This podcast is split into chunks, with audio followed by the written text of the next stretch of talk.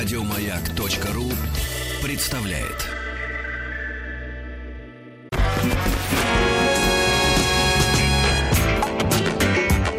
Сергей Стилавин и его друзья.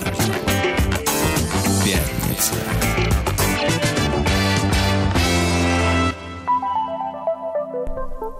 На лайте. Доброе утро, дорогие товарищи. Кого не смыло? Я имею в виду Москву и Подмосковье.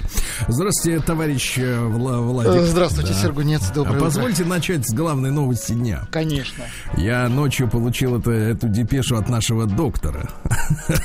А доктор не унимается, я смотрю, все. Нет, все он отслеживает. Все он строчит, понимаешь? Он отслеживает. Заголовок, заголовок следующий. Так. Михаил Ефремов предложил создать российский тюремный театр. Ну, это хорошая новость вообще. А вот смех у вас плохой. Театральный, почему? Театральный. Злый день. Сергей Стилавин веселые постановки. и его друзья.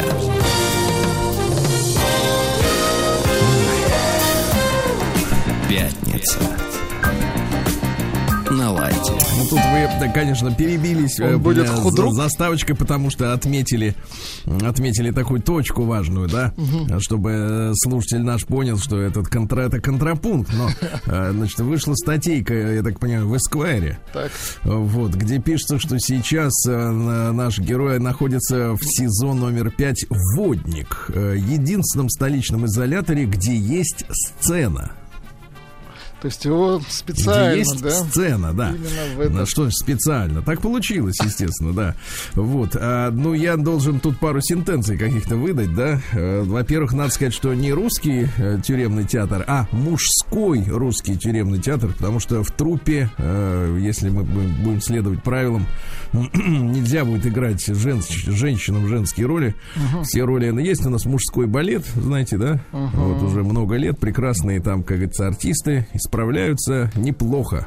Калина красная, да, называется. Неплохо, да. Нет, нет, нет. Во-вторых, во-вторых, во-вторых, конечно, сразу предложу название подкорректировать.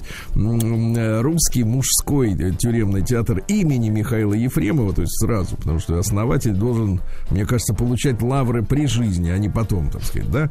Вот. Ну и в-третьих, поскольку я наблюдал все эти месяцы вместе с вами э, такое активнейшее, активнейшее уча участие в судьбе своего коллеги других артистов, uh-huh, да, uh-huh. которые, ну, э, так сказать, вот, плач свой, так сказать, формулировали как э, это тоже жертва, да. Uh-huh. Мне кажется, соратники должны поддержать, по крайней мере, мужчины. Мне кажется, они да? даже будут завидовать. Под, нет, нет, им надо поддержать и принять участие в работе этой новой труппы. Uh-huh. Для этого для этого сказать... надо что-то сделать, чтобы принять участие в трупе ну, Михаила. В принципе, нет, нет, ничего особо. Надо что-нибудь, ну, украсть что-нибудь или еще что-нибудь. Ну, по мелочи, да. Вы демон. Ну, вот, например, из театра, из театра украсть, ну, сцену не получится, это, как бы, так сказать, это перебор. Ну, а какой-нибудь занавес или костюмчик прихватить и, соответственно, присоединиться, присоединиться к создателю, э, да, соответственно, вот было бы очень даже неплохо. Вот и посмотрим, вот и посмотрим, кто из, так сказать, артистов, которые так пламенно высказывались в защиту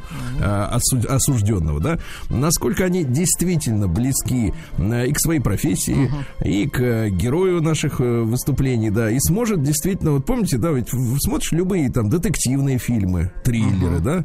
да, под, подсадка это естественное дело для людей, одержимых идеей, правильно? Ага. Вот. Э, э, помню, Шварценеггеру этого Сталлоне подсадили на корабль. Помните, помню, был такой? Помню, да, вот. Они самые ведь плохие актеры. Не самые плохие.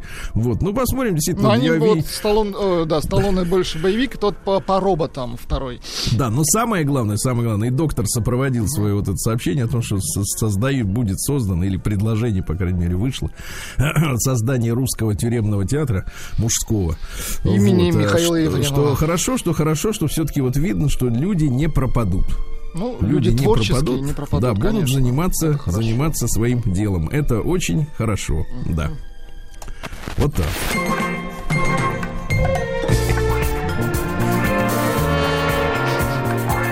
Интересно узнать, какая будет первая постановка.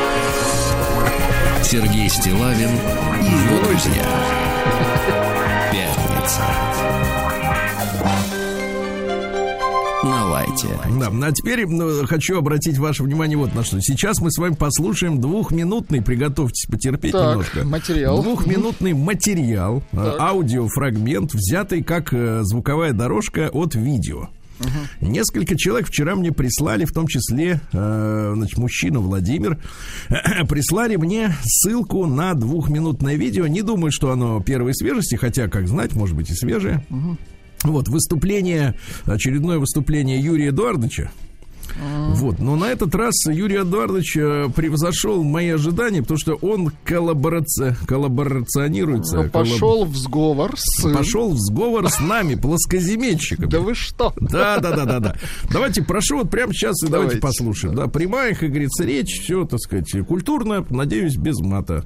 Так Вот смотрите, при, если бы Земля была круглая, то мы должны были учитывать закругление этой Земли, потому что от точки, в которой мы находимся, и перпендикуляра под названием плоскость, до следующей такой же точки, если мы возьмем расстояние в 60 километров и возьмем вот этот перпендикуляр, продолжим его дальше, то выяснится, что точка вторая на, на 60 километрах, она находится ниже по загибанию Земли, находится ниже на 8 метров.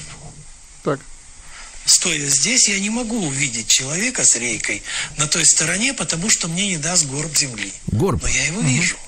А, он видит на расстоянии Мало 60 того, я километров? отсюда сравниваю с этой с главной точки, с которой на пригорке. Мы смотрим сюда, смотрим сюда, берем расстояние и берем его по прямой. Не учитывая никакого загибания Земли. Ну, сложно. Точно так же не учитывает ни один геодезист в мире. Если бы мы его учитывали, то мы должны были дать строителям еще лишних, сколько там метров, 5-6 метров, больше надо труб.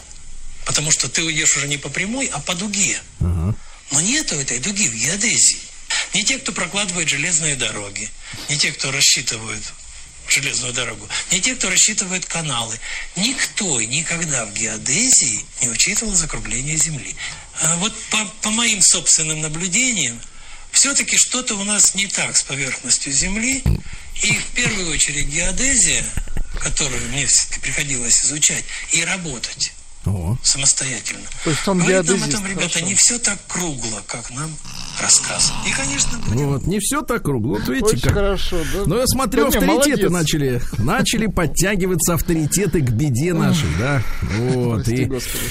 э, ну, а что можете возразить-то? Вот вы можете видеть человека на 60 километрах? Я на 60 ч- э, километрах никого не... Как и вы, Почему? кстати. Потому, а что потому зрение что он, такое. Потому что... Нет, нет, нет. Потому что он за бугром. Вы же круглоземельщик. Да. А вы Вот, плоскоземельщик. Ну, у Значит, вас, смотри. у вас вы можете взять этот, как его, подзорную трубу. Но все равно Да. 60 километров, конечно, в этом ничего не разглядите. Ну как? Я уверен, что у военных есть такие Не трубы. разглядите, потому что 8 метров вниз, сказал Юра. Да, да, да. Ну вот и учтем, так сказать, Хорошо. учтем мнение, мнение авторитета, да.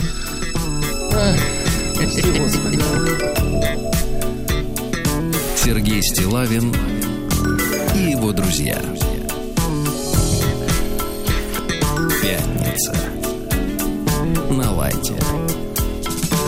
Ну, я смотрю, наши уважаемые слушатели набрасывают репертуар. Э, Из Ивановской области посмотрели бы, ну, если бы оказались в зрительном зале, да, э, первую постановку «Преступление и наказание». Э, В Татарстане ждут графа Монте-Кристо.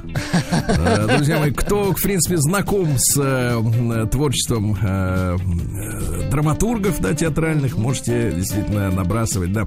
Слушайте, тревожный сигнал поступил от Дениса Александровича из города Самары.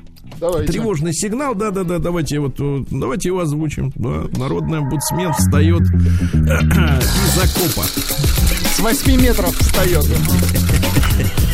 Из-под земли.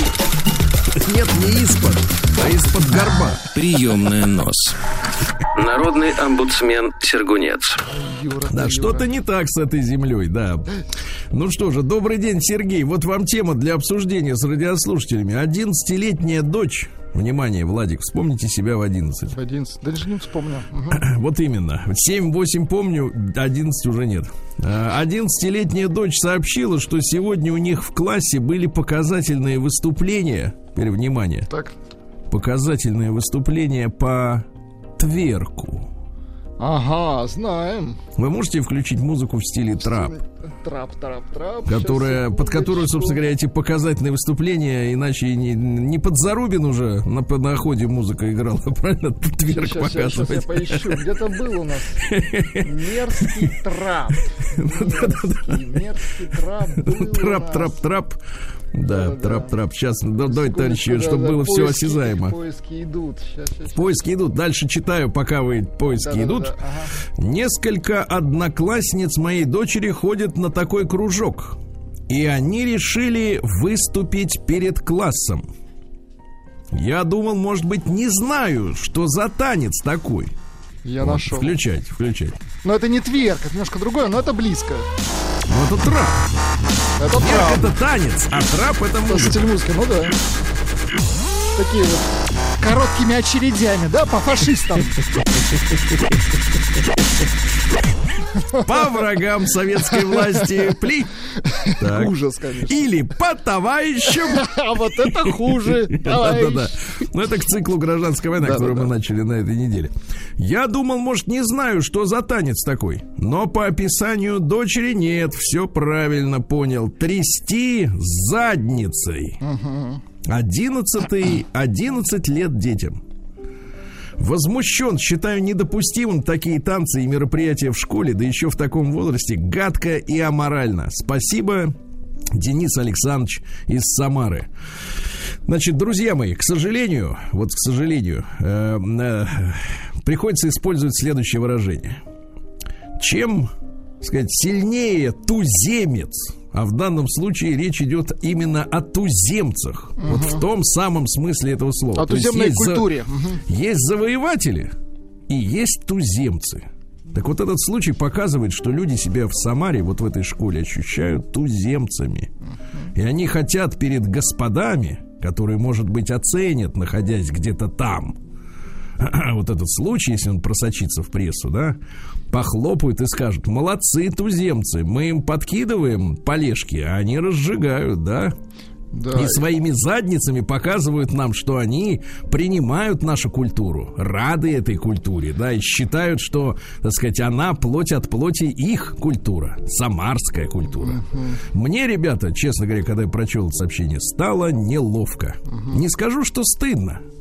Стыдиться надо более серьезных, так сказать, вещей. Но здесь мне стало очень неловко, потому что я считаю, что э, дети, они не должны, не должны, так сказать, э, оказываться в ситуации, когда взрослые в школе позволяют себе пренебрегать всеми нормами, понимаешь ли, воспитания, морали и нравственности. Нашел, и на школьной да. сцене уста- устраивать пляски, которые, в принципе, произошли от полуобезьян, понимаешь ли, которые вот это вот Так выделывают в танцуют клипах. только черти. Вы не. Да-да-да, так танцуют не люди, понимаете? Вот, посмотрите. Прием корреспонденции Да ну, да. круглосуточно. Адрес стилавинсобакабк.ру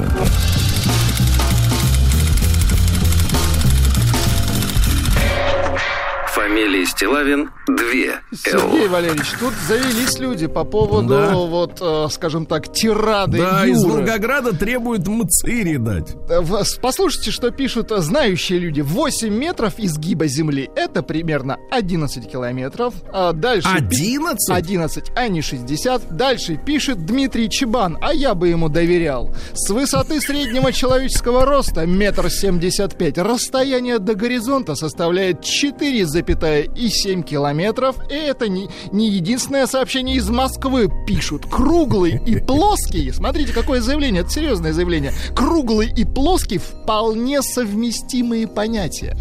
И, и и напоследок, это уже, конечно, шутейное сообщение, Да. не круглый земельщик, а шаровер. Да. Нет, нет, круглый и плоский, естественно. Если круг это плоскость, то, в принципе, Но Ну, там никаких есть да, противоречий. история с приближением.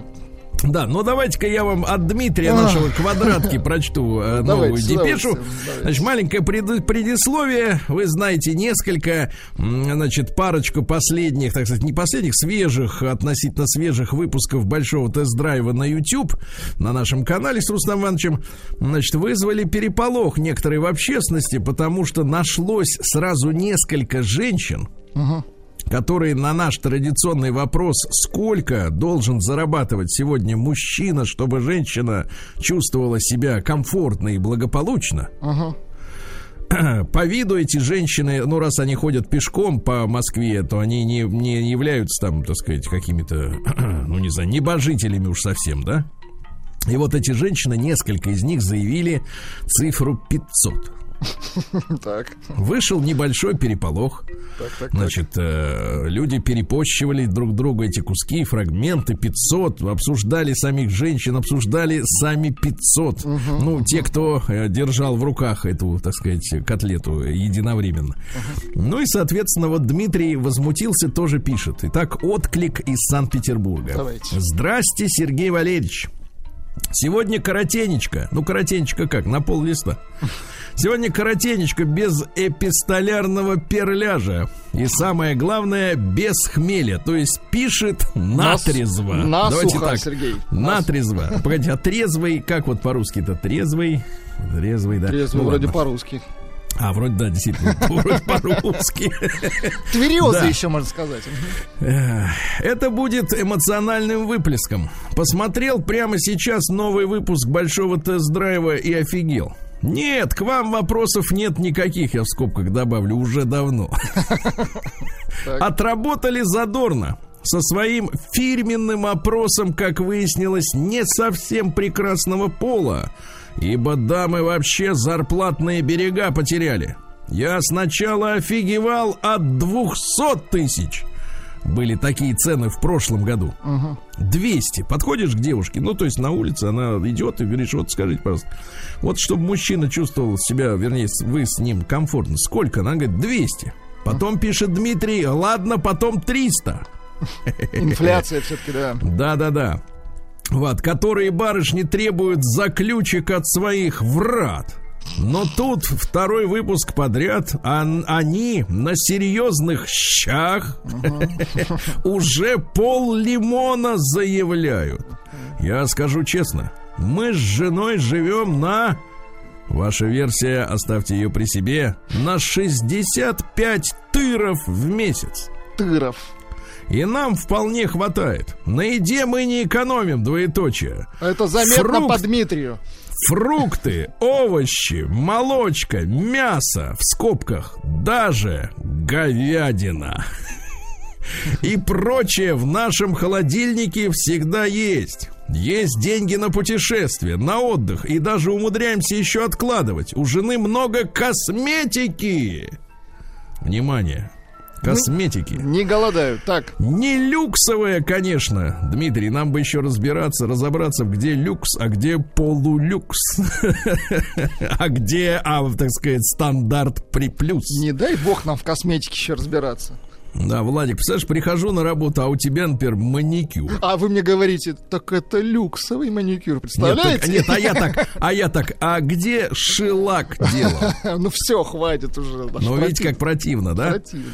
А за ноготочками-то надо ухаживать, ухаживать. Да, у жены много косметики, не люксовая, конечно, но и не с развала, где все по 10.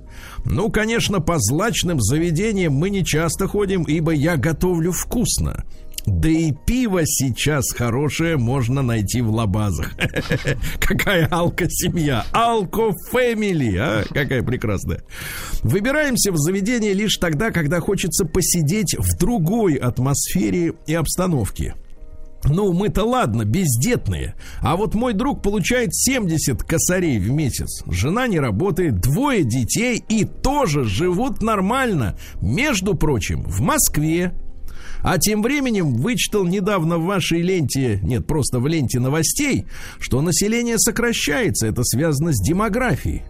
И вот, посмотрев ваш опрос, мне и стало скверно на душе, ибо пока бабоньки ждут принцев с такой зарплатой до 500 тыров, мы потихонечку и вымираем. Простите за эмоции, не сдержался. С уважением, квадратка. Квадратка вот, Владуля, прав. такое вот, такое вот письмо, понимаешь? Редкий Эх. случай, когда соглашусь с квадраткой. Тоже пиво уважаете? Не, пи, не по поводу пива, а по поводу демографии. Он очень хорошо сказал. Вот они будут ждать их по 500, Да. а людей будет все меньше и меньше. Пока один не останется за 500. Да-да-да. День дяди Бастилии пустую прошел. 80 лет со дня рождения. Ух ты, а ей уж 80. Разный, каждый день. На радио Маяк. Ну что ж, товарищи, сегодня у нас уже 18 сентября. Сегодня такой грустный э, немножко день, потому что сегодня день памяти погибших мотоциклистов. Да. И, конечно, как участник дорожного движения, да всем участники дорожного движения, хочу сказать, что, конечно, смелые ребята и девчонки, да, но, э, к сожалению, очень, очень опасно, особенно у нас вот в стране, водить мотоцикл, да, м, потому что э, многие водители и, так сказать, мотоциклистов недолюбливают, недолюбливают а, а большинство просто не замечает, да, потому что все-таки другое транспортное средство. Ну вот, очень жаль, что мы теряем достаточно большое количество каждый год людей. Вот, на мотоциклах. А, Всемирный день мониторинга воды сегодня. Ну, это надо открыть кран, да, посмотреть, не выпил ли кто ее всю. И успокоиться, да. Че, как там в воде-то? Я тут, слушайте, кстати говоря, тут, э, поскольку у нас там проект с Русатомом, да? Вот, говорю, ну а как тут вообще, как радиация? Да говорит, да вы вот смотрите, вы просто вот воду, например, берете, например, из-под, из-под земли, Так. а там может быть радон. Вот так вот. Так что, Владуля, поменьше купайся. И завоняйся, Владуля, да? Поменьше, поменьше, да. А дальше у англосаксов сегодня день под названием «Обними своего начальника». Ну, не знаю, как это с Чего харассментом. это «обними»? Обними своего начальника. Сегодня придет, обними. придет сегодня, обними его. Мы мужчины, нам нельзя. Обойми. А это нет, тут не уточняется. А, Международный день электронной книги. Дальше в Азербайджане отмечается Национальный день музыки. Вот дайте нам, пожалуйста, Вагифа Мустафа Заде. Да, дайте, пожалуйста. Пьеса называется «Играю с удовольствием». Это чувствуется. Да, чуть-чуть, да. Хорошо, хорошо. А сегодня также отмечается День армянской астрономии. Она да. какая-то особенная, да? Вот, народная, национальная, да. Вот, а что вы ржете? Я не ржу, я Вот. просто спрашиваю, в чем прикол, чем она отличается от остальной астрономии. Нет, а в чем- То есть, а в то есть чем- есть поль- польская астрономия, да, получается? Выходит Нет, в так? Польше вчера был День сибиряка. Ну, у них своя культура. я. Да-да-да. А теперь Хорошо. самый главный сегодняшний праздник, вот для вас специально, Владик. давайте. День отмочки хвостов. Слушайте, кто придумывает вот эту, вот эту Не дичь? знаю, не знаю. От Ну, мочки, хвостов, от чьих? Каких, чьих, да и где. Согласен, вопросов много. Но, тем не менее, друзья мои, сегодня также русский народный праздник Захарий и Елизавета. Вот это хорошо. Ну Вот, да-да-да-да. А, значит, э, сегодня было принято э, выгонять березовыми вениками кумоху. Кумоха – это лихорадка. Вот, э, так описывали ее наши предки. С лица худюща, большеглаза, синью кожа подернута. Это нечистая сила.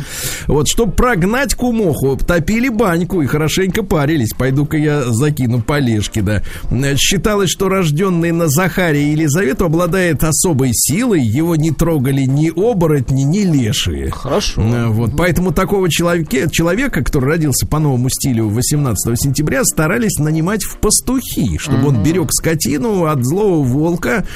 Также верили, если рожденный в этот день накосит сено, то коровы будут есть это сено с особым удовольствием, видите? Ну и судили, какой будет зима по этому дню. Э, Смотрели на рябину, если листья уже пожелтели, После Шуфуча.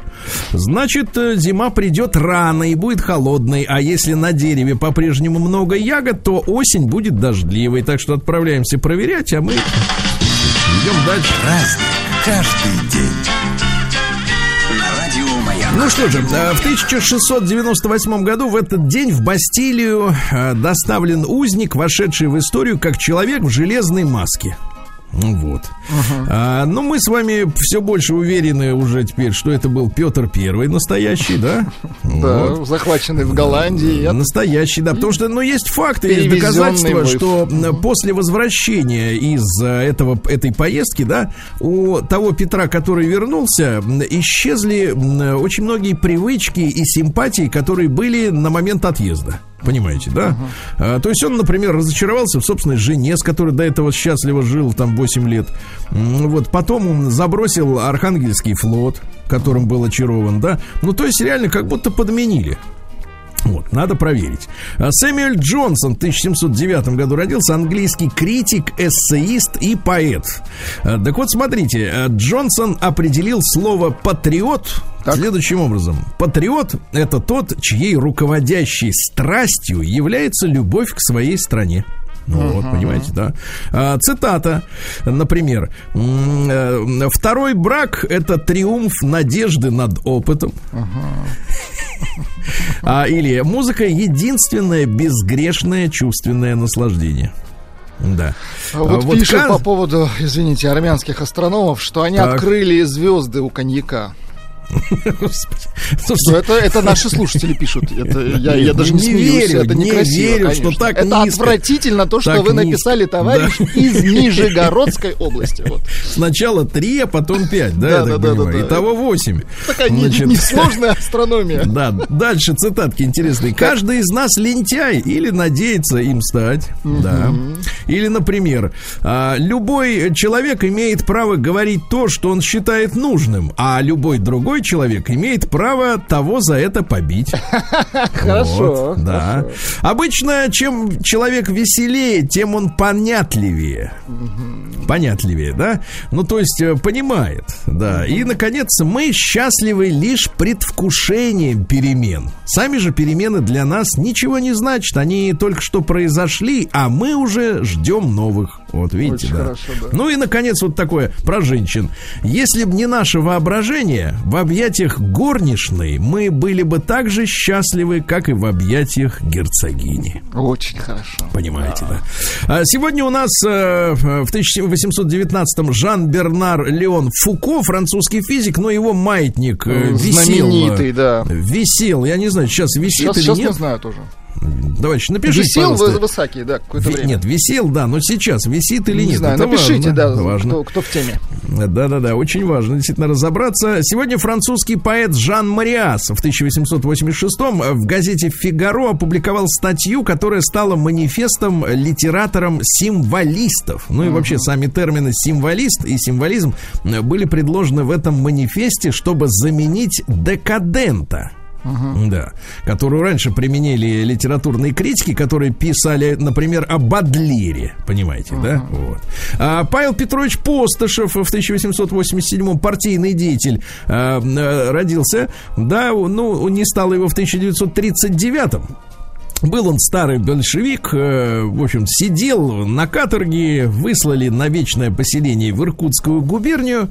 Ну, и именно Постышев, э, что интересно, ну, в 1935 году в «Правде» опубликовал э, статью «Давайте дадим детям елку». Вы знаете, что, да, елка рождественская, новогодняя, после революции считалась буржуйским Да-да-да, символом. да? наследием. Мгм. И вот как раз в 1935 году Постышев, ну, наверное, он с кем-то посовещался, надо понимать, да, что Праздники все-таки нужны народу. Ну, вернули, Решили, вернули да. елку благодаря, так сказать, Постышеву, да. Ну, а в феврале 38-го его арестовали через год расстреляли. За елку, А, отлично. За елку, наверное, да. В 1905 году Грета Гарбо родилась. Э, Говорят, легендарная киноактриса. Э, В Швеции э, стала сниматься в кино, потом переехала в Америку.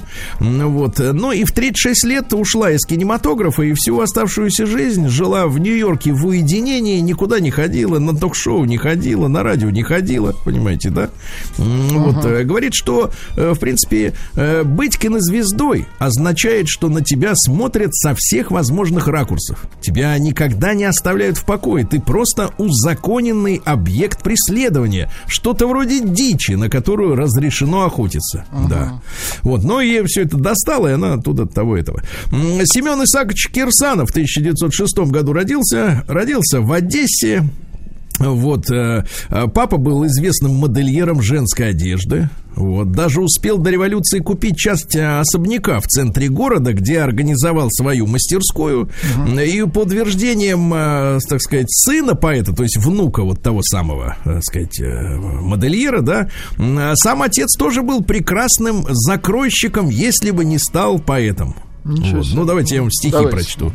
А стихи-то простые. Давайте. Эти летние дожди, эти радуги и тучи. Да ладно, это его стихи? Да, Кирсан. Или, например, гостиничные окна светятся, метель, пластинка радиолы вертится для двух. Метель, вот налетит и сдвинется отель, но держится за жизнь гостиница всю ночь.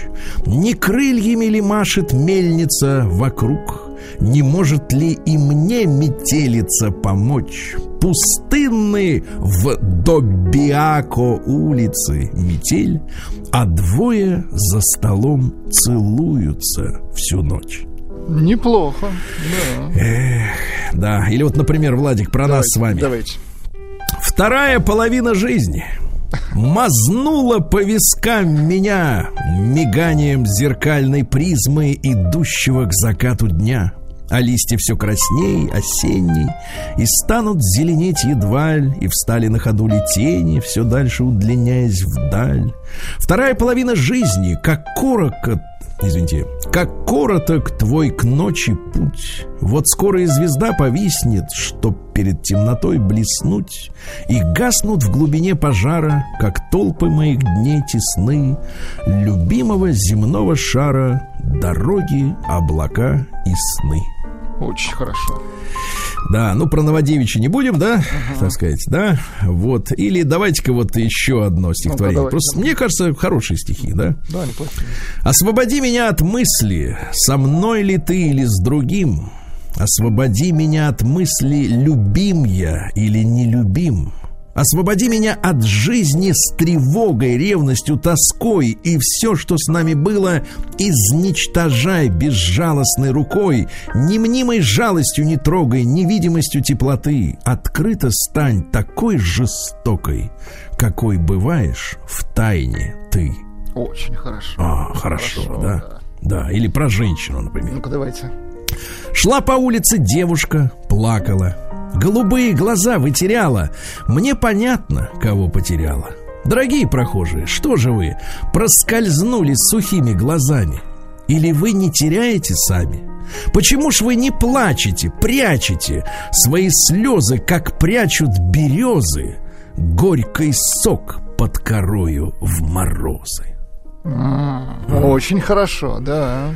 Да, горек чужой сок, да? Или, наконец, вот давайте такое. Давай. Сказали мне, что я стонал во сне, но я не слышал, я не знал, что я стонал во сне. Я не видал ни снов, ни слов, я не слыхал, я спал, без сновидений сон. Товарищ утром мне сказал, что слышал долгий стон, как будто больно было мне. Так я стонал во сне. Да, все, что сдерживалось днем, затихшее в быту дневном, уже давно не боль, не рана, а спокойный шрам. Рубец, стянувшийся по швам. А что для шрама соль? Да, я забыл луга в цвету. И не стонал о ней. Я стал считать ту, что любил почти любовью детских дней. Но если б знали вы, как это все взошло со дна, очнулось смутной раной сна и разошлось, как швы. Но я не видел ничего во сне. Я спал без снов. Товарищ в доме ночевал, и это я узнал со слов. Как мог таким я скрытным стать и спрятать от себя боль и бездумно спать? Но боль живет, и как не спишь, и как не крепок сон, какую б ночь не слала тишь, все слышит, знает стон, все помнит стон, он не забыл ту, что бессонно я любил вдали ушедших дней. Стон мне напоминал о ней, чтоб днем не больно было мне, чтоб я стонал во сне. Очень хорошо. Очень. Да. А если бы вот Прям. вопрос такой к вам, Владик, а если бы товарищ-то не зашел вечером? Ничего бы не было. День дяди Бастилии пустую прошел. 80 лет со дня рождения. Ух ты, а ей уж 80. Разный, каждый Да. Ну что ж, друзья мои, а, сегодня в 1933 году в этот день родилась Валентина Леонидовна Пономарева, дублер Валентины Терешковой. Да. Ну, то есть, если бы, например, давление или температура или еще что-то э, у, э, так сказать, товарища Черешковой в день полета было бы, так сказать, не в порядке, то полетела бы Валентина Леонидовна, понимаете, да? Вообще у нас был составлен целый отряд э, космонавтов, женщин, Э, но, к сожалению, в 69 году почему-то было принято решение всех их расформировать, хотя люди отдали многие годы своей жизни подготовке. Да. Сегодня в 1934 году Советский Союз вступил в Лигу наций, так называемую, да. А Потом нас оттуда э, вытурили. Попросили, да. Замечательный э, тренер э, и капитан ленинградского «Зенит» Павел Федорович Садырин в 42 году родился. Вот. Э, В 57 году родился артист, э, юморист э, Карен Аванесян.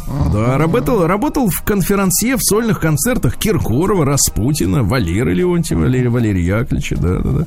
Ирины Понаровской. Вот цвет Прекрасно. нашей эстрады очень хорошо. Да, в 71 году, и сейчас, к сожалению, вот приходят новости, что, э, значит, э, с коронавирусом э, или с воспалением легких слегла Анна Юрьевна Нетребко. Да вы что? Да, А да, да, сегодня день рождения как раз. Да, ведь красивая. Давайте А послушаем. голос какой, господи.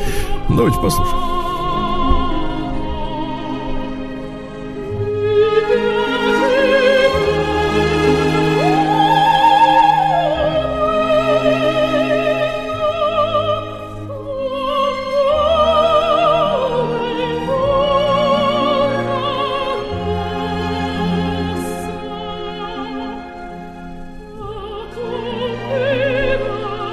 Очень красиво, Сергей. Очень. Вот у меня даже не хватает совести прерывать, а у Ну, вас конечно. хватает. А родилась в Краснодаре Анна Юрьевна, да. Э, Наша с вами ровесница, вот видите, да. Из кубанских казаков, естественно. Мама инженер, папа геолог. Хорошо. Да чувствуется ведь кровь какая, а Давайте, ладно, еще чуть-чуть. Давайте. Когда казаки поют.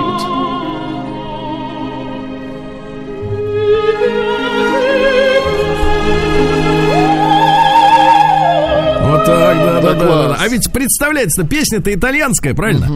А представляется степь да степь кругом. Очень Или хорошо. что ж ты вьешься надо мной, черный ворон? Это уже а? другое, Правильно. да. Или что-нибудь застольное, а? Вы пели когда-нибудь за столом-то? За столом сейчас знаете, что поют? Вот, вот это вот. И так далее. Какой срамота, да срамота какая. Да. Сегодня в Организацию Объединенных Наций в 73 году приняты ФРГ и ГДР одновременно. Понимаете, да? Значит, э, то есть э, Организация Объединенных Наций орга- организована в 40-е годы, да? А только в 70-е приняли немцев туда. Все ждали, что они что-то объединятся или еще что-то, но нет. А в 81 году во Франции запретили смертную казнь, но имеется в виду через гильотину. Они же вот до 81 года э, эти головы-то резали. Понимаешь? Да. Что да. Изобретение хорошее тут, ну, оно удобное, что ничем не заменить. Кому удобно Па- это? а, Сергей, патроны не нужны, патроны? Ну, знаешь ли, это самое. Тут Ну, можно а и договориться. это выбор, это выбор Да, сегодня в французский. 86 году, в 1986 году э, в, Кра- в- в Красноярске, в городе Красноярске, Горбачев впервые произнес следующую фразу. Демократия – это не вседозволенность. Очень хорошо. Но мы понимаем с вами, что когда начинают произносить подобные фразы, то значит демократия перешла во, фразу, во фазу вседозволенности. Да, Сегодня в 88 году в Душанбе родился в прошлом артист кино. Кстати, замечательный, талантливый Миша Филипчук. Сейчас, конечно, уже почти что Михаил Юрьевич, да? Но вы все помните фильм «Вор». Вор. Достал нож, бей. Бей. Мгм. Да, да, да, где Машков, а? Какой он красавец, вот вот красавец. А мальчик какой талантливый. Помнишь, он был мальчиком вот эти. Маленький мальчик, который не хотел доставать нож. Мальчик играл мальчика, да. Мгм. Вот, а потом что? МФТИ, факультет общей прикладной физики, кафедра квантовой радиофизики. Понимаешь, человек э, сумел расстаться, понимаешь ли, с кинематографом. За это ему надо сказать большое Ну, спасибо. удивительная история, согласен. Не, не то, что удивительно, а человек принял решение, что в жизни он Но ему хочет это заниматься. было интересней, да. Да. И молодец. Ну и сегодня в 90-м году в «Комсомольской правде» опубликована статья Солженицына. Но сейчас он подвергается обструкциям с разных сторон. Как нам обустроить Россию? Вот, вы понимаете, да? Но авторский гонорар, кстати, за эту статью он перечислил э, в э, фонд жертв э, Чернобыльской аварии. Вот, но главная мысль манифеста, это я еще раз напомню, 90-й год. Э, Солженицын предупреждал, что э, последует неминуемый с его точки зрения развал Советского Союза. Понимаете, да? То есть он это сожалению, почувствовал. да. Он это почувствовал, да. Он, э, значит, э, порекомендовал соотечественникам хотя бы сохранить союз трех славянских республик, ну, то есть Украина, Беларусь, Россия и Казахстана.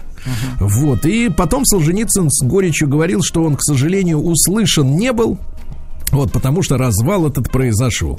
Да, вы понимаете, да? Такая вот э, непростая, такая невеселая, как говорится, история. Вот. А что касается, так сказать, э, других каких-то вещей, я вам, может, давайте я вам еще одно стихотворение прочту. Давайте. Давайте. Вот вы же любите поэт. стихи. Кстати, спрашивают, что за поэт. Да, Я раз. сейчас вам еще расскажу, если вы не поняли. Нет у нас, кстати, поэтического шазама. Семен Кирсанов. Семен Кирсанов, друзья, да, все знаете его песню, ну, песню на его стихи «Эти летние дожди». Аллы Борисовны, да? Э, Вот. Ну и давайте-ка вот такое вот стихотворение прочту я, да. Эх, танцуют лыжники, танцуют странно, танцуют в узком холле ресторана. Сосредоточенно, с серьезным видом, перед окном с высокогорным видом.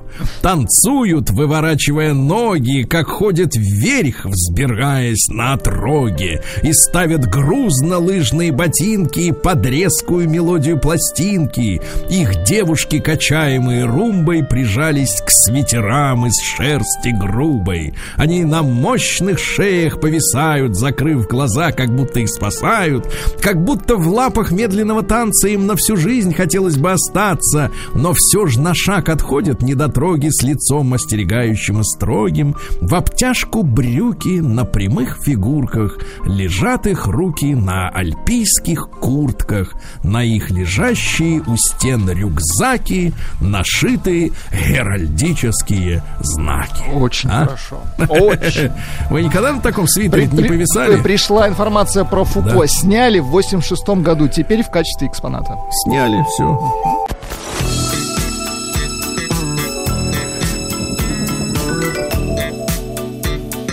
Сергей Стилавин и его друзья.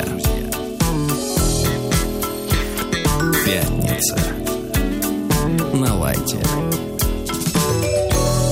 Что ж, товарищи, в этом часе мы с вами ожидаем новую музыкальную программу, правильно? Точно, да. Да-да-да. В следующем к нам придет сказитель в гости. Очень Сказитель, хорошо, да. А сейчас быль из Омска. Колокольная.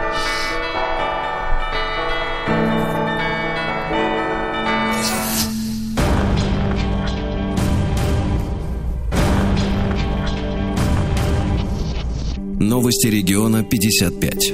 А мечи встревожены. Вчера здание Омской администрации оцепили полицейские, но никого не вывели оттуда. Ничего себе.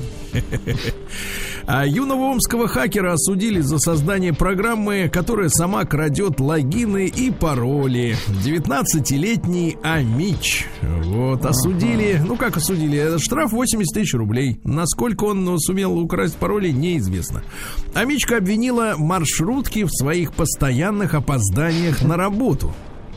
Говорит, что ждать можно по 40 минут. Водители злые, хамят, говорят, что нет машин. Опять опоздала на работу. Представляете, а? Да. Омские детки учатся в школе с треснувшими стенами и протекающей крышей. Школа номер 114 на 19-й Марьяновской, ребята. Ай-яй-яй. Слушайте, ну, ну а Ну, почему в Омске дети, такое, ну. в Омске такое количество, количество нумерованных Там просто, видимо, одинаковых? есть фанат Марьянова, да? Нет, ну 19, понимаете.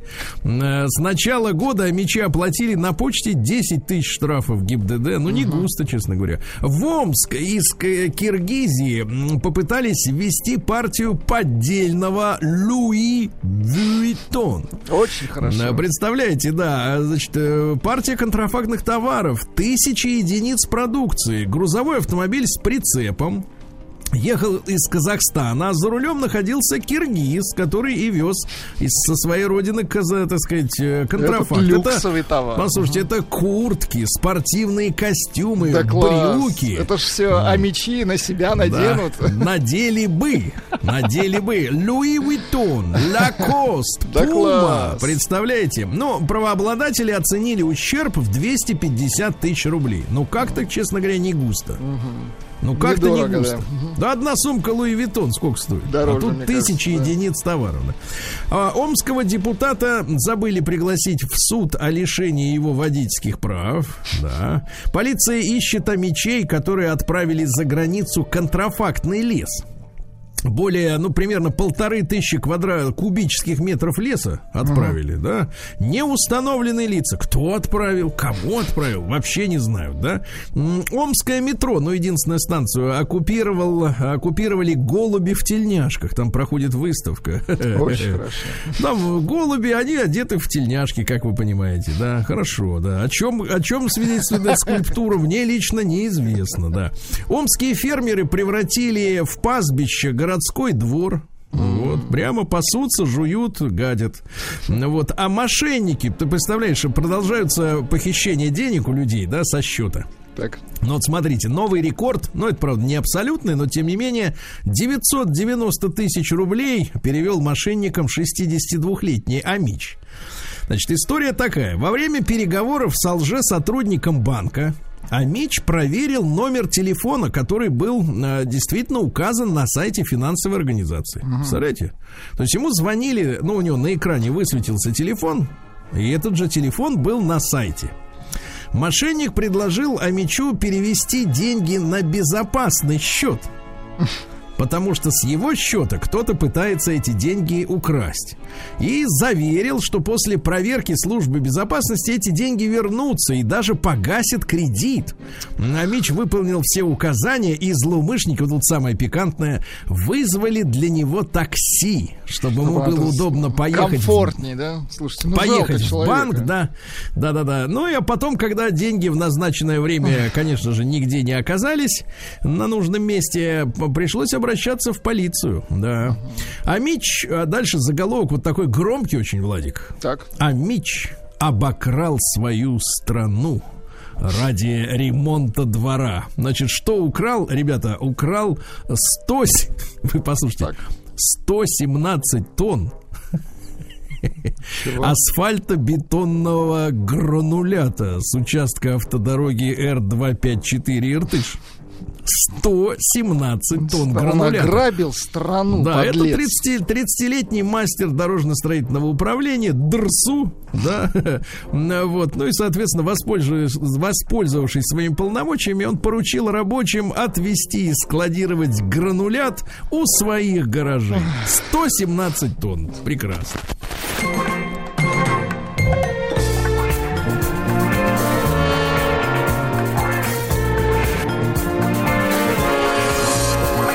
Сергей Стилавин и его друзья.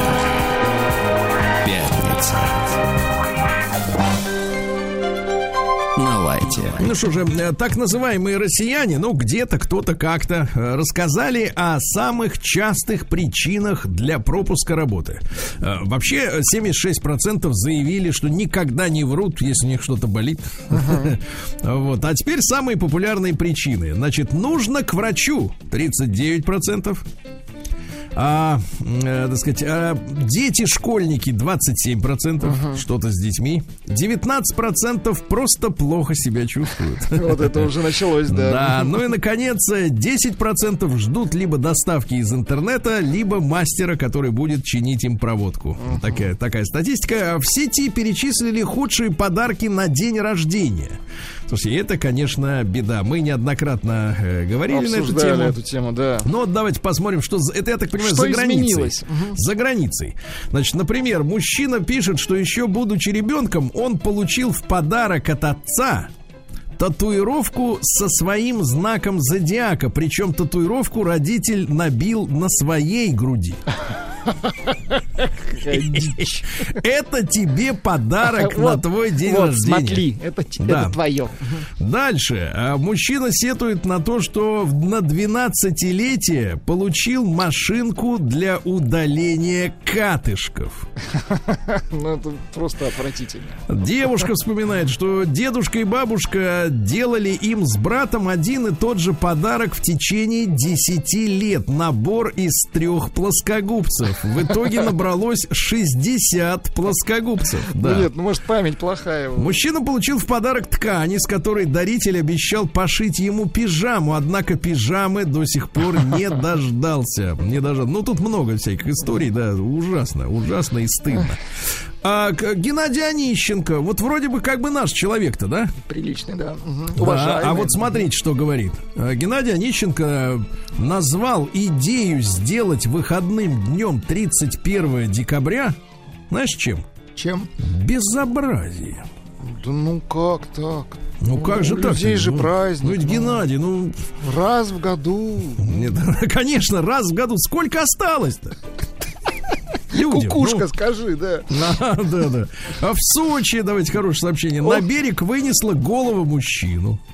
Вот видите, а в руках Подождите, у него... одну голову мужчина, а где тело? Нет, не одну голову мужчины, а одного голову А, мужчину.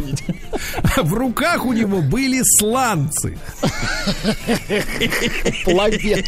В руках у него были... Он был пьян, к тому же, да. Дальше. Тренер фо- по фейсбилдингу. Вы Так, знаете, что это такое? Не знаю. Ну, Ну, видимо, давайте качает лицо. Да, да, да. А, тренер по фейсбилдингу, то есть строительство лица. Ужас да, у нас же так. все ст- строят дом, Нет, у нас строят строят обычно женщины свое Да, лицо. да, да, да. Кри- кривят его, личико свое, да.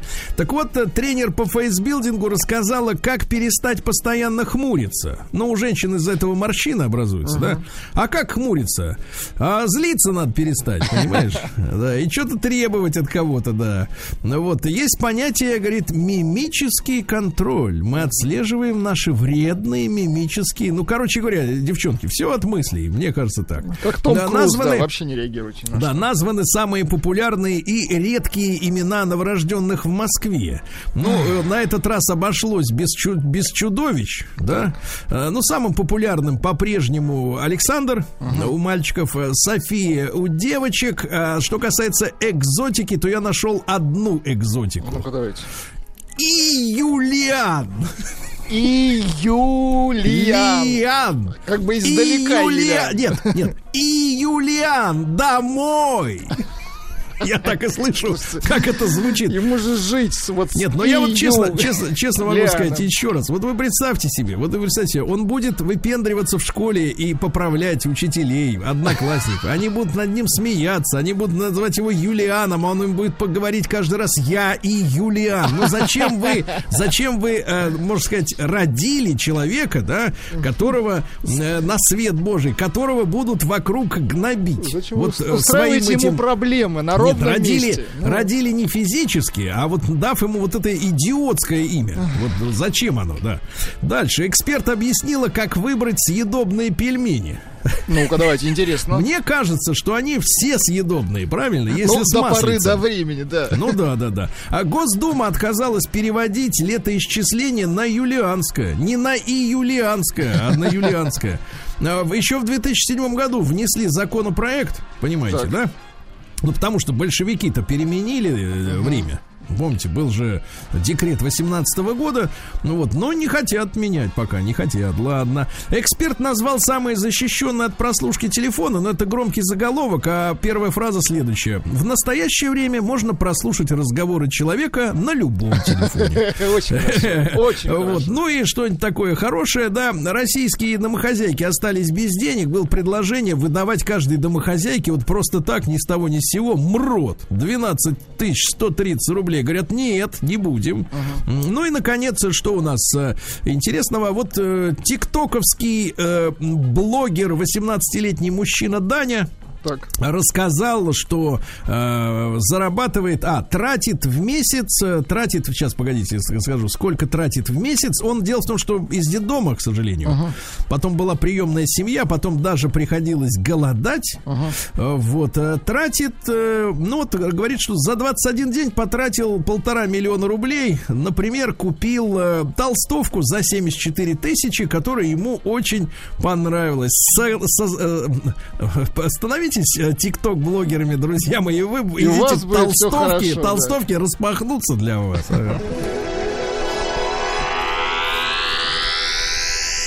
Наука и жизнь. Ну что же, для тех, у кого нет э, 74-тысячной толстовки, ученый придумал выпускать э, гробы из грибов. Это в Нидерландах, да. Э, Значит, на идею натолкнула девочка на выставке. Они показывали там из грибницы, как сделаны всякие изделия. Подошла маленькая девочка, говорит, а если у меня бабушка умрет, можно ее там оставить, в вашем ящике? Значит, такой гроб э, собирается за 7 лет. Вот, там внутри мох. э, уничтожается сам по себе гроб за 45 дней после То есть это использования. такой эко-гроб. Да, ну и, соответственно, а человечек, который там внутри, он, соответственно... э, Он ближе к два- земле становится. За 2-3 года уже все, да. Ну, да. Дальше, что у нас интересного? Э, Выжить за пределами Африки древним людям помогла пыль. Хорошо. Хорошо. Австралийцы сделали реактор, который превращает фекалии в водород. Это гениально. Наконец-то! Наконец-то! Наконец-то! Дайте два! Дайте два! Да. да, да, да. Значит, дальше. Э, э, Иммунитет влияет, оказывается, не только на тело, но и на мозги. То есть, у кого слабый иммунитет, у того и мозг квел. Вот так, да. Ученые предупредили, что на Земле заканчивается эпоха земледелия, ресурса почвы осталось всего на 60 урожаев. Как-то страшновато. да. Согласна, грустно, очень, очень грустно. Ну и давайте-ка э, хорошее. Готовится трансплантация первого в мире бионического глаза. Бионического глаза. Вот. Ну и, наконец, ученые нашли сходство между младенцами и детенышами черепахи. Только у младенца нет этой каски, вот или как называется. Сказка называется. Ну, не стесняйтесь, так и называется сказка. Ну, Новости капитализма. Ну, это крепко, да. А, Ка- Канье Уэст а, справил нужду на статуэтку Грэмми и выложил видео в интернет. Ну, прекрасно. Это кандидат в президенты, да. Вот, прекрасный мужчина. А, в Токио к Олимпиаде установили прозрачный общественный туалет, чтобы было видно, занято или нет. Да. Это удобно, да. Тоже хорошо. А, Правила социального дистанцирования сработали. В Федеративной Республике Германии матч э, между футболистами, которые соблюдали социальную дистанцию, Так. закончился со счетом 37-0. Ну и прекрасно. Давайте к России, матушка, перейдем. Давайте. Ой, не то, извините. Ну, не то, Извините. ну... Сейчас.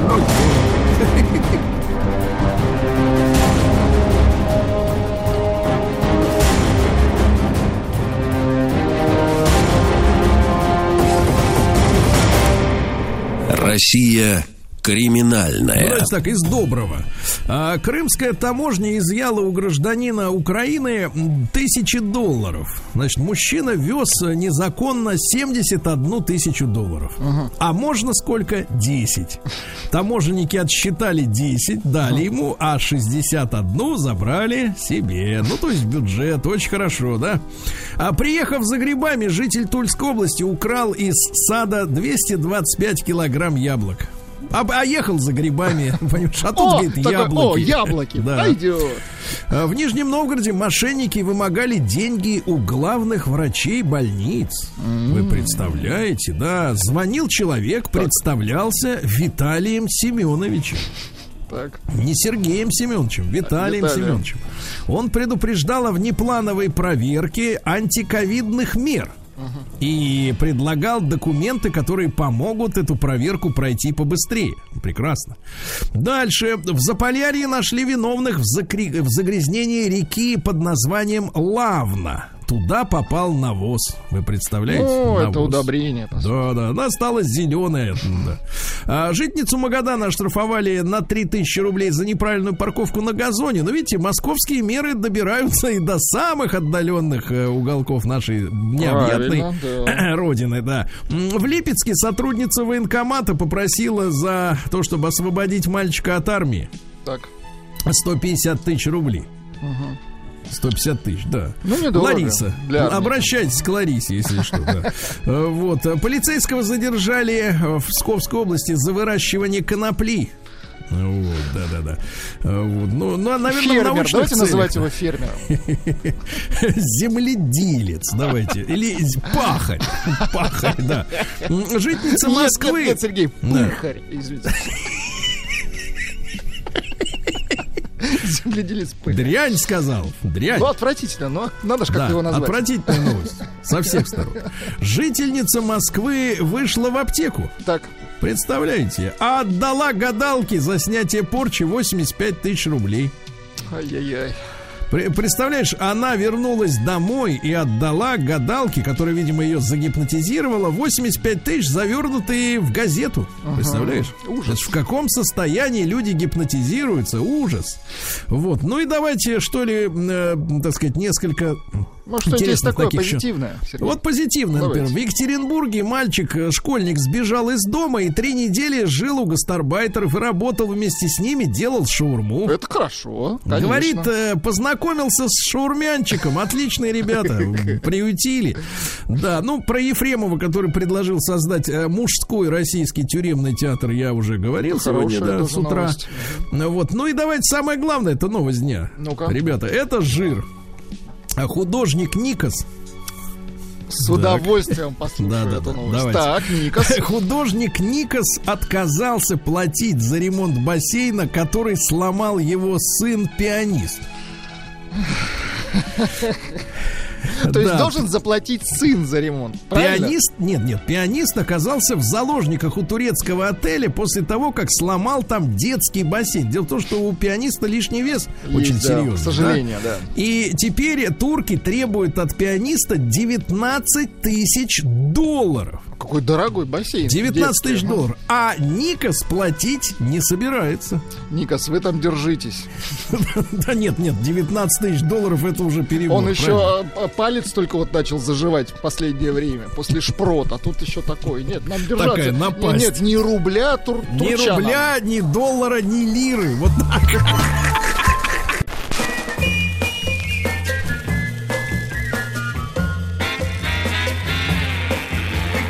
Новая музыкальная программа.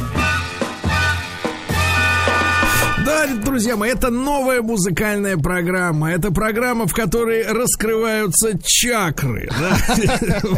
Вот, раскрываются чакры. Э, К сожалению, наша программа не коммерчески носит, э, так сказать, характер. Иначе э, сегодняшние бы сборы мы целиком бы перевели пианисту для того, чтобы отремонтировать бассейн в Турции. А он бы не смог это сделать. Давай так, свободу! Давай так, это свободу пианисту! Вот, все, я на этом закончил. Значит, у нас сегодня четыре участника. По традиции, после э, завершения прослушивания четвертого трека в официальной группе Радио Маяк ВКонтакте откроется еще одна чакра, и вы сможете проголосовать за самый лучший трек один из четырех, правильно? Совершенно точно. Вот, у нас есть Артемий в записи, он Да. просто много работает. Да, Он вы- сейчас спит. Да, вы знаете, что Артемий является также великим продюсером монтажа наших программ, в том числе вот вышел, вышла новая серия про ледокол Арктика. Это сделал Артемий. Обратить внимание, к- вот он бы мог работать и на Мосфильме. Да, да, Как да, минимум, да? Да, ну что же, Катенька, да, подошла. Абсолютно точно. Да, я здесь. Екатерина.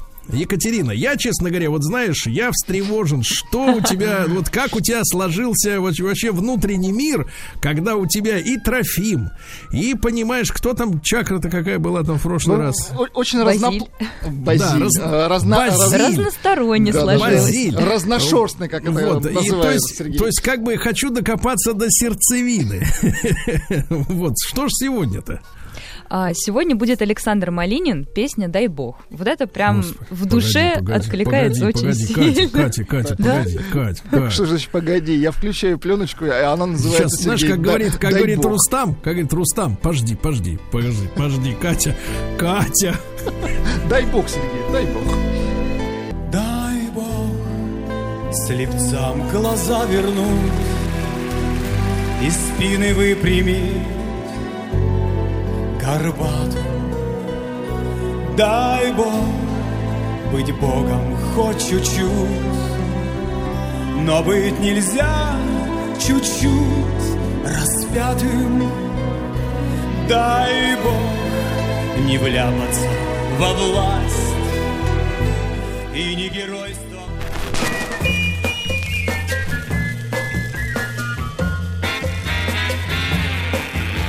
Новая музыкальная программа.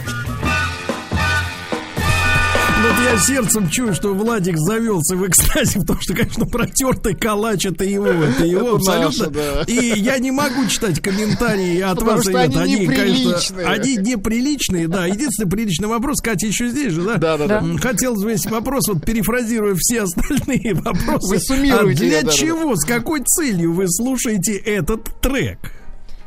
Да А в потому что- жизни, я имею в виду. Да потому что мне просто нравится, и все. все, видите, очень значит, просто, друзья мои, и мне кажется, мои, это да. вот о том, как надо лично для меня. Вот и все. Да, хорошо, хорошо. Значит, товарищи, а, вы видите, да, нужно интересоваться у людей, какую они слушают музыку. Да. Это На важно. собеседованиях, я имею в виду. Давайте э, перейдем. Перейдем, давайте. К- к молодому Перейдем. участнику. Если это вообще возможно. Возможно, потому что он записал это заранее.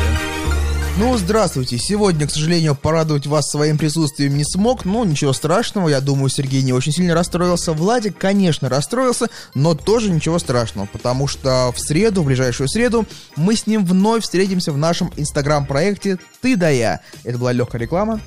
А теперь переходим, собственно, к топчику. Это сегодня будет реально топчик. Я решил взять иностранную песню, да прямо скажем, британскую песню в исполнении дуэта. Да-да, это будет дуэт Сэм Смит. Владик, ты его знаешь, я уверен. Сергей, наверное, тоже. И второй человек, которого мы в своем кругу называем Burna Boy. И вот они встретились и сделали, как говорят в городе Чехов, collab. Collab называется «Мой оазис». Голосуем сегодня именно за эту песню. Так, где заставка топчика? Вот она. Поехали. Но это топчик. Т-т-т топчик. Артемий. Ну это топчик.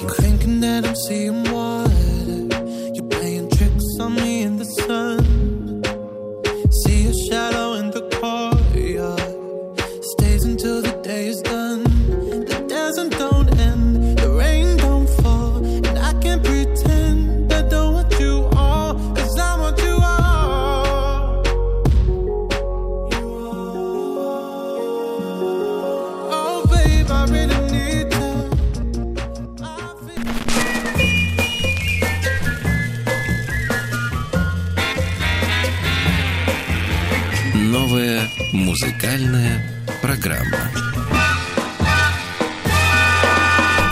Собственно говоря, мы познакомились с первоисточником этого мычания, которое Ага, да. сегодня В связано с украинским экспортом музыки в Россию, да? Э, Вот. Ну что же, Владуля, хотелось Да. бы свежего чего-нибудь Э, такого. э, Я вас вот свежим, к сожалению, не угощу. Это старый трек, это трек 70-го года, это Бадди Рич. В чем прикол? Бадди Рич, вообще активные годы его деятельности начинались в 40-х и где-то э, 50-х, 60-х. Этот трек уже на закате был записан, 74-й трек. В чем прикол? То, что слышно, как играет Бадди Рич, качество звукозаписи поднялось уже на такую планку, что слышны все мелизмы, э, буквально фрагментарно. Послушаем, у нас тут полта- э, две минуты осталось, как, как это записано и как это звучит, и как играет Бадди. Это старая школа, и это потрясающе. Просто потрясающе.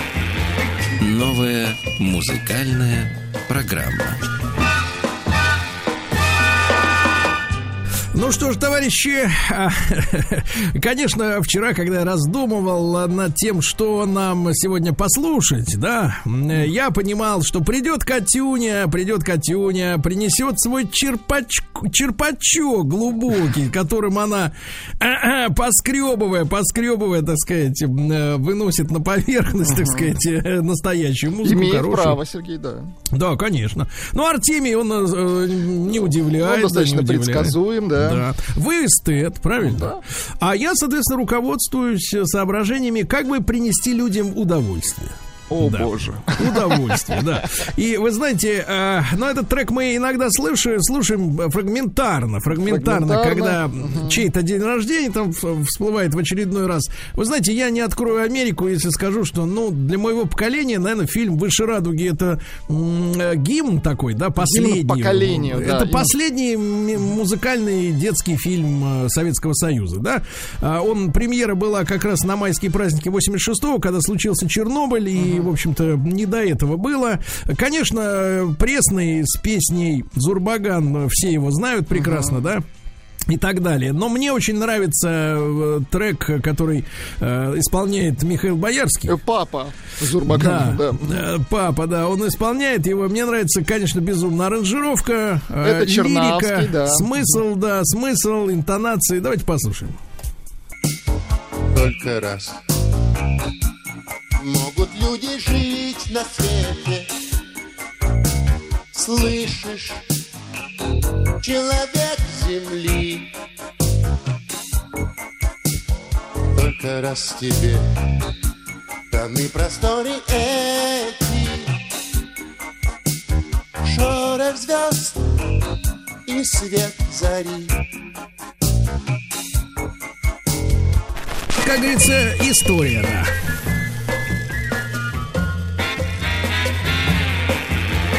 Новая музыкальная программа. Ну что же, самое время, самое время обновить страничку Радио Маяк ВКонтакте, чтобы получить возможность проголосовать за один из четырех треков. Кстати говоря, Владик, вот вы смеялись, Так. гоготали над выбором Катеньки, да? А вам пишут, в отличие от вас, Влад и Сережа, Так, Катя не испорчена. подождите, а чем, чем, чем я использую? Бади Ричем? Нет, я имею в виду вашим, вашим вот тут снисхождением к выбору Катеньки. Да, вот так вот. Вот так. Ну и дай бог, я так отвечу. Да, ну что же, мнение разделилось. Кому-то Боярский зашел, э, кто-то пишет, что это шляпа. Нет, кто-то пишет, как фильм называется. Ну, друзья, ну вы что, это «Выше радуги», это культовый фильм. И там, кстати, я считаю, что нет ни одного проходного трека. Там реально все хиты. Все хиты Да, с шикарным но звуком единственное, единственное, есть проблема, что до сих пор по какой-то причине э, профессиональные отцифровщики, да, люди, которые А, ну, есть, восстанавливают не ленты, не сделали, не сделали HD ремастеринг, да, чтобы Это можно жалко. было действительно в хорошем качестве этот фильм да еще посмотреть. и, то, что- и музыку можно отремастировать, конечно. И музыку можно, и все можно сделать как надо, да. Если Кино есть, конечно, найдутся деньги, да. Еще раз напомню, страничка Радио Маяк ВКонтакте. Пожалуйста, голосуйте. Голосуйте, знаете, чем? Сердцем. Прямо вот, вот сердцем и Сердцем голосуйте, голосуйте, да?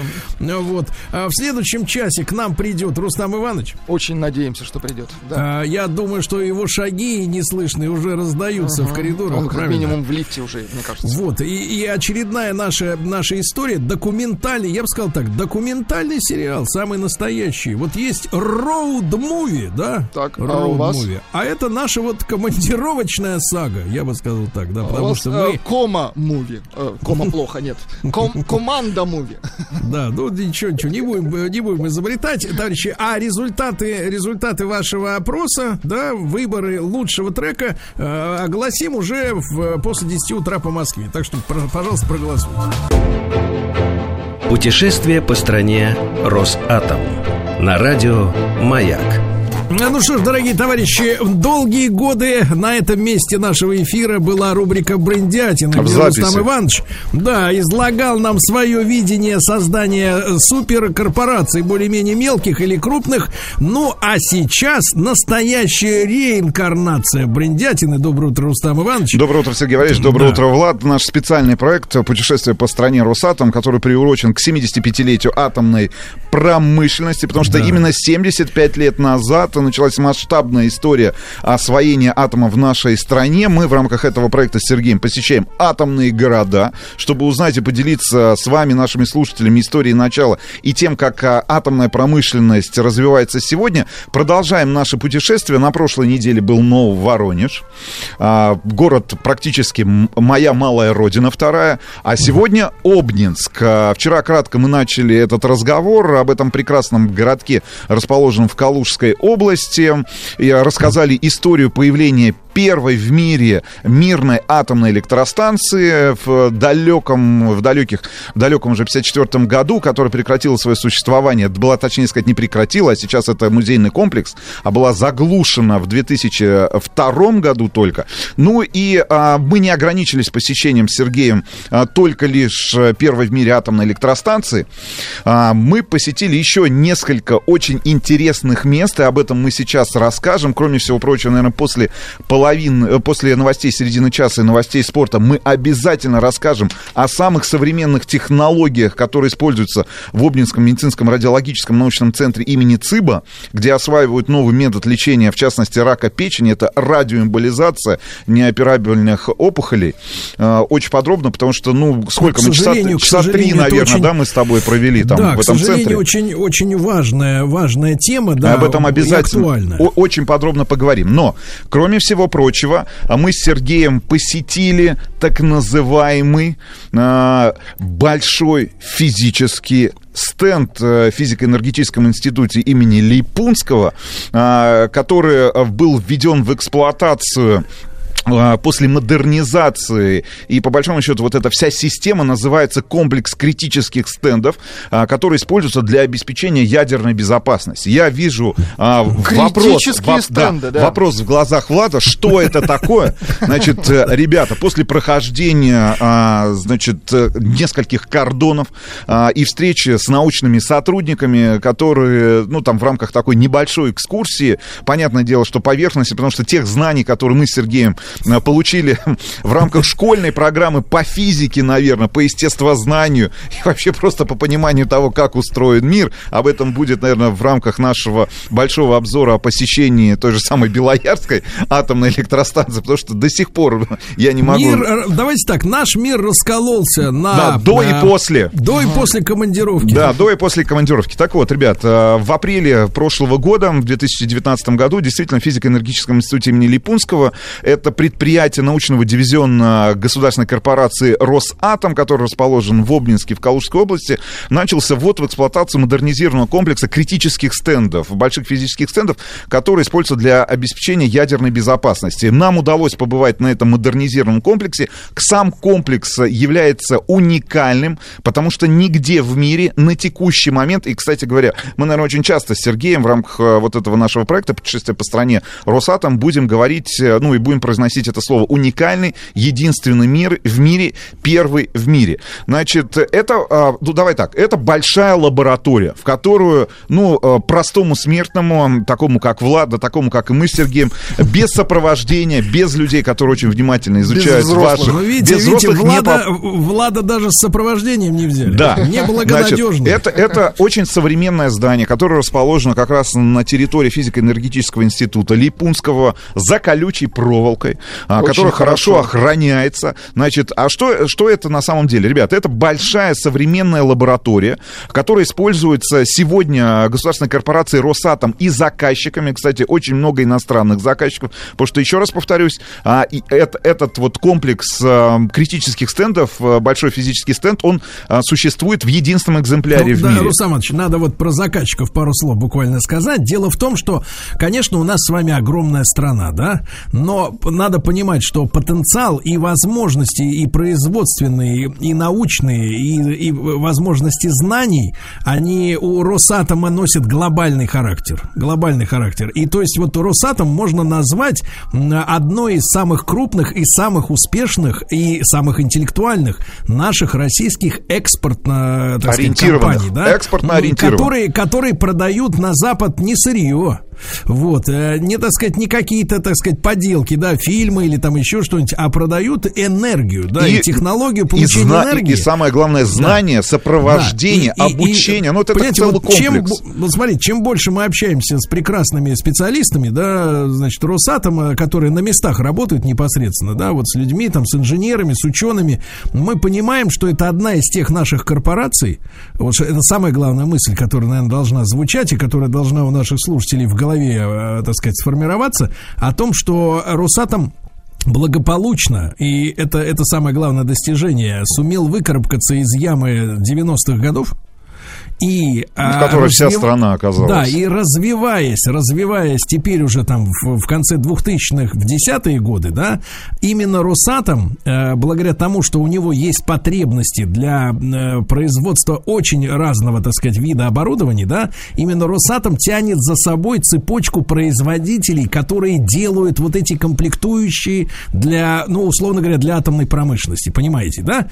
То есть Росатом как локомотив, который продает свои технологии, свои станции а, в разные страны мира, да, заставляет нашу российскую внутреннюю промышленность также выбираться из коллапса 90-х, когда многие предприятия были разрушены, и восстанавливать производство того оборудования, которое, ну, требуется для продажи за границу. Вот в чем самый, это, самый кайф, понимаете, да? То есть мы не говорим о том, что мы безумно гордимся только лишь, да, что мы безумно гордимся Историей. достижениями, сделанными в 54 году. Да, отлично, очень важно быть первым, но важно быть действительно единственным. Каждый Но мужчина если- это знает, правда? Конечно, конечно. Если мы говорим о критических стендах, э, в частности, БФС-1 и БФС-2, то в рамках п- международного сотрудничества государственной корпорации Росатом а, экспериментальные программы были реализованы с такими странами на этих стендах, как Франция, Соединенные Штаты Америки, Китайская Народная Республика, Республика Корея, Япония, Да. Индия. А давайте, Иваныч, теперь давайте объясним, что это такое. Потому что вот когда звучат слово стенд, лаборатория, там исследование, это все как бы... э, Критический пока, стенд. Пока вы, пока вы не посмотрите наш, э, нашу серию про как раз про Обнинск, э, которую мы готовим, вы не, не поймете, о чем идет речь, а на радио надо объяснить. Так Да, вот, Серый, эта история давай, такая. давай, давай я попытаюсь Давай. объяснить официальным языком,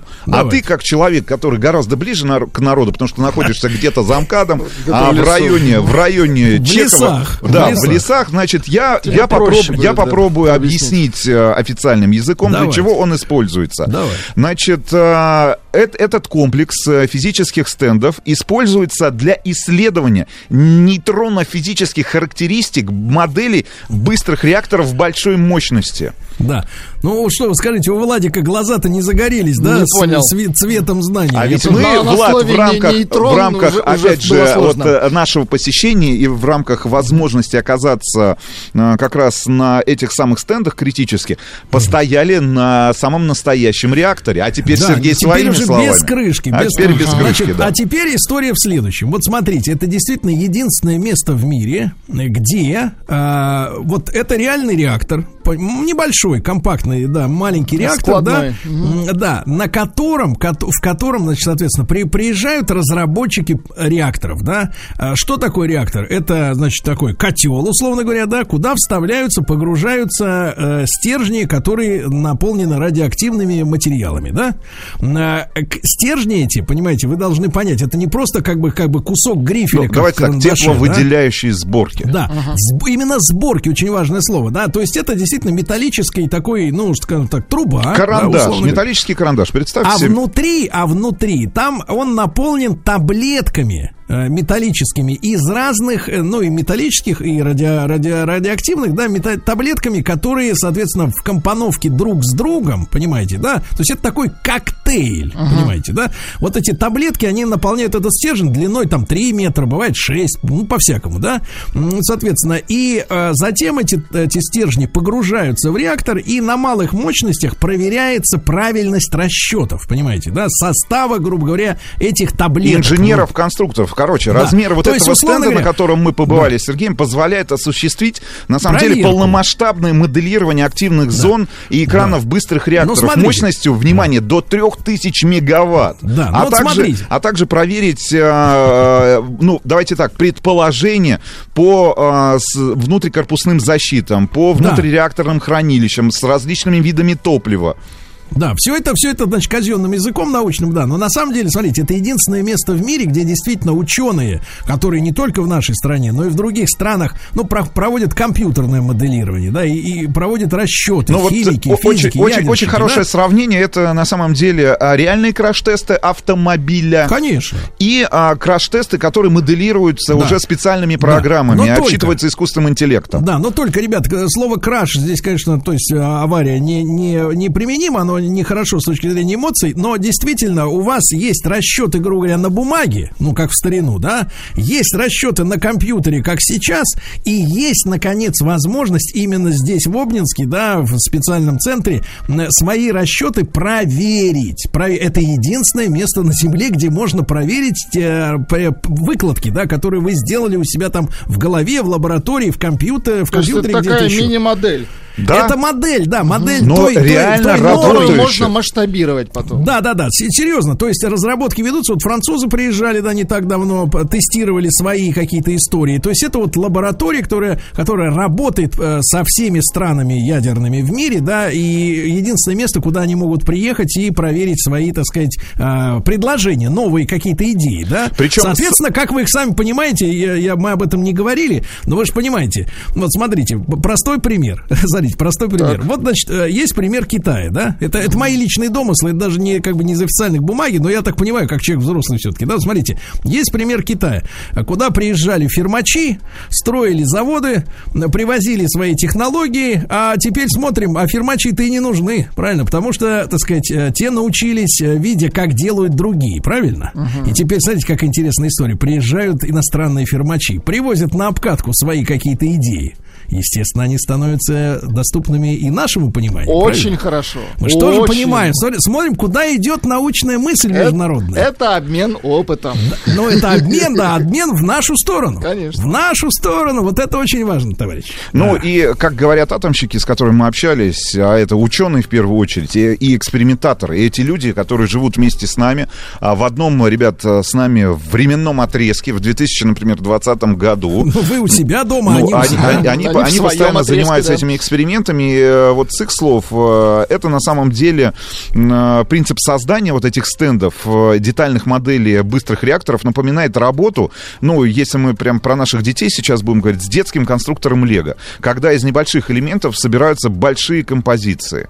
И, в частности, именно на комплексе этом, на котором мы побывали с Сергеем, постояли, кстати говоря, ну, достаточно много говорили с ребятами и с людьми, которые обслуживают э, этот Ну, вы не комплекс поймите, физических вы не стендов. поймите, друзья мои, что мы слово ребят пренебрежительно, просто Да это нет, примерно нет. наши ровесники. Кон- Конечно, которые, зан- которые занимаются наукой, причем большой наукой. Значит, э, и вот именно на этих э, стендах будут реализовываться те эксперименты, будут выполнены те эксперименты, результаты которых до- должны будут лечь в обоснование надежной и безопасной работы реактора, например, на быстрых нейтронах. А с этим реактором мы познакомились уже в рамках посещения, значит, э, Белоярской атомной электростанции. Ну, об этом речь пойдет позже, да, но, условно говоря, да, ребятушки, вот вся, э, все понимание должно сводиться к двум вещам. Во-первых, это сумасшедшие, в хорошем смысле, э, и, импортные, и, так сказать, экспортные, простите, экспортные технологии, да, которые мы в уникальном, в уникальном формате можем предложить другим странам, потому что вот, не на одной станции, на многих нам рассказывали вот о чудесах именно российского, ну, когда-то советского, теперь российского конструирования, да, когда а, наши технологии, да, которые вроде бы даже понятно, как это сделано, люди пытаются копировать на Западе, и у них не получается. Ну, вы слышали эту историю и про наши двигатели космические, да, и про авиационные двигатели, и про вот теперь ядерные технологии. Вопрос в том, что вот есть, есть некая фишка, да, которую почему-то невозможно скопировать, даже имея все чертежи. И вот это первая тема, которую я хочу застолбить в вашем сознании, да, это прекрасные экспортные технологии. То есть нам все время говорят, что вы все время гоните там на Запад? Лес, нефть, газ там и так далее, так далее. Давайте что-нибудь другое. Вот, что пожалуйста. Другое? Вот другое. А представляете, какая-то капиталоемкость у одной такой станции? Ну, если говорить... И второе, второе, Иванович, Да. и второе, еще раз я хочу затвердить эту мысль, что благодаря вот этому развитию экспорта как раз высоких ядерных технологий а, Росатом поднимает промышленность высокую же Ну, внутри смежников, страны. смежников. Потому что, смотрите, Иванович, вот посмотри, к нам в гости часто ходят ребята, опять же, ребята, извините, а, Андрей, да, а, который, значит, занимается вопросами утилизации ну, мусора, да? И вот они на своей станции мусоросжигательной передовые заказывали как раз на ядерном предприятии, ну, на Ну, предприятии, которое- которое обслуживает тоже ядерную индустрию, да? Да, специальный котел, котел, котел. для сжигания, который выдерживает невероятное количество градусов Цельсия, да? А если бы Росатом в свое время это предприятие не поддержал бы на плаву, Новыми заказами, строительством новых то не- энергоблоков. негде было Да. бы сделать даже этот котел. Понимаете, в этом фишка-то вся. Вот. Значит, еще а, на что я бы обратил внимание, Обнинск, конечно, никак не вяжется с подводным флотом, ребят, но один из Далековато витрин- море. Далековато, но один из витринных сюрпризов, с которым ты сталкиваешься, когда посещаешь этот э, город в Калужской области, это подводная лодка, точнее сказать, ну, рубка а, посреди города. Это настоящая рубка второй атомной подлодки Советского Союза К-14. Сама лодка несла боевую вахту 32 года, и теперь ее именно командирский мостик стал монументом, памятным монументом первопроходцам атомного флота. А все почему? Несмотря на то, что Обнинск действительно находится очень далеко, э, значит, э, от э, северных морей, тех же самых, да, здесь именно находился центр обучения подводников атомного флота всей, а, всей нашей необъятной родины, всего Я вам, СССР. Рустам, И больше пока- скажу, от южных еще дальше. да, и пока строилась очередная атомная субмарина, ее экипаж Да. Опять же, а, значит, переодевшись, то есть люди ничем себя не выдавали, что они являются моряками-подводниками, военными, а, направлялся в Обнинск, где тренировался управлять атомным реактором как раз на Обнинской АЭС. То есть вот это еще и еще, еще вот Малым, это, да, небольшим. малым реактором, да, то есть вот это еще история, связанная с, ну давайте, с двойным использованием технологий, Очень как в хорошо. космической программе, так и в рамках нашего атомного проекта, а, сделала все для того, чтобы люди, которые были задействованы и, а, условно говоря, а, в проектах, которые являлись в первую очередь и были направлены в первую очередь на обеспечение безопасности нашей Родины, да, и прорывные проекты, которые в первую очередь ориентировались на использование там а, в мирных целях и космоса, и атомно, они, ну, вот в этом постоянном, как два сообщающихся сосуда, дополняют друг друга новыми идеями, соответственно, Ну, вот новыми смотри, Иваныч, знаниями. а ты просто скажи, то есть технология, которая в равной степени хорошо служит и коммерческим целям, и целям безопасности, правильно? Да. Которые вроде бы, которые вроде бы сами по себе для бюджета очень убыточны, да? Зачем нам тратить столько времени, столько, столько сил на оборону, правильно? Да, Ну, и а, перед тем, э, как э, мы прервемся на Да, да, да, новости, тут маленький новости- момент, еще, Иванович, еще маленький момент. Мы когда приехали, мы, конечно, начитались всяких материалов, чтобы проверить у, так сказать, у уже специалистов. Мы приехали, мы говорим, а где, мы говорим, тут у вас танк с ядерным двигателем? Да. Так. Потому что возникло... Сергею было возникло- очень ну, важно понимаешь, дело, да, задать дело в том, этот что, вопрос. Дело в том, что в Ютьюбе, там где угодно, можно прочесть какие-то невероятные описания таких изобретений, которые якобы были или не были. И мы приехали с полной уверенностью, что, а, ну, поскольку есть э, ядерный двигатель в подводной лодке, да, Ну, а достаточно почему мы говорим, компактные. а почему говорим не загнать его, грубо говоря, в танк? Правда, тут логика-то какая? Мы же с вами же у нас было много армейских проектов, да? И мы же знаем, что по нормам сегодняшнего боя, в принципе, танк живет 15 минут. Недолго, да. Вот, то, то есть по этой причине ему не только ядерный двигатель, ему кондиционер не Ему нужен. и Помните? бензина там много не надо. Да-да-да, ну потому что ну такая реальность, да? Такая реальность, да. Ребят, Но ну тем и- не менее, тем не менее, ребята, история про действительно ядерный двигатель на гусеничном ходу. Так. Давайте Она этом- реальная. Она реальная, это Потому что нам, пока- нам показали, да, обязательно вам расскажем, нам показали, как это все выглядело. Да, и, в общем-то, конечно, под, грубо говоря, капот, который у танка сзади, как вы понимаете, а, эта машета установка не влезет, ну, по крайней мере, тогда не Но влезала на там. гусеничном ходу Да, ядерная станция, электростанция, это Небольшая. действительно реальность. Да, это и, реальность. Да, да, да. Причем Круто. я скажу так: ядерная станция с прицепом. Вот, ну давайте об этом сразу после новостей, новостей спорта. Наш э, проект э, путешествие по стране Росатом продолжается. Путешествие по стране Росатом. На радио «Маяк». Друзья мои, ну продолжаем наш радиосериал «Путешествие по стране э, Росатом». И действительно несколько слов э, буквально про ядерный, в кавычках, танк, э, о котором, так сказать, я, я спрашивал специалистов. Хорошо. На самом деле, действительно... Трактор, Да. трактор. Не-не-нет, вот смотрите, на самом деле, если мы говорим об идее, а идея заключается в том, что у вас есть электростанция, которая может мобильно перемещаться туда, где ее ток э, нужен, да? Мы сегодня уже имеем э, ядерную электростанцию, смонтированную на корабле, правильно? Ну, плавучая электростанция, да. Да, да, да, да, да, которая может пришвартовываться туда, где надо, давать ток э, в соответствии с э, ну, потребностями промышленности и задач, которые, например, у вас идет стройка, да, строительство всегда требует работы большого количества электромеханизмов, правильно?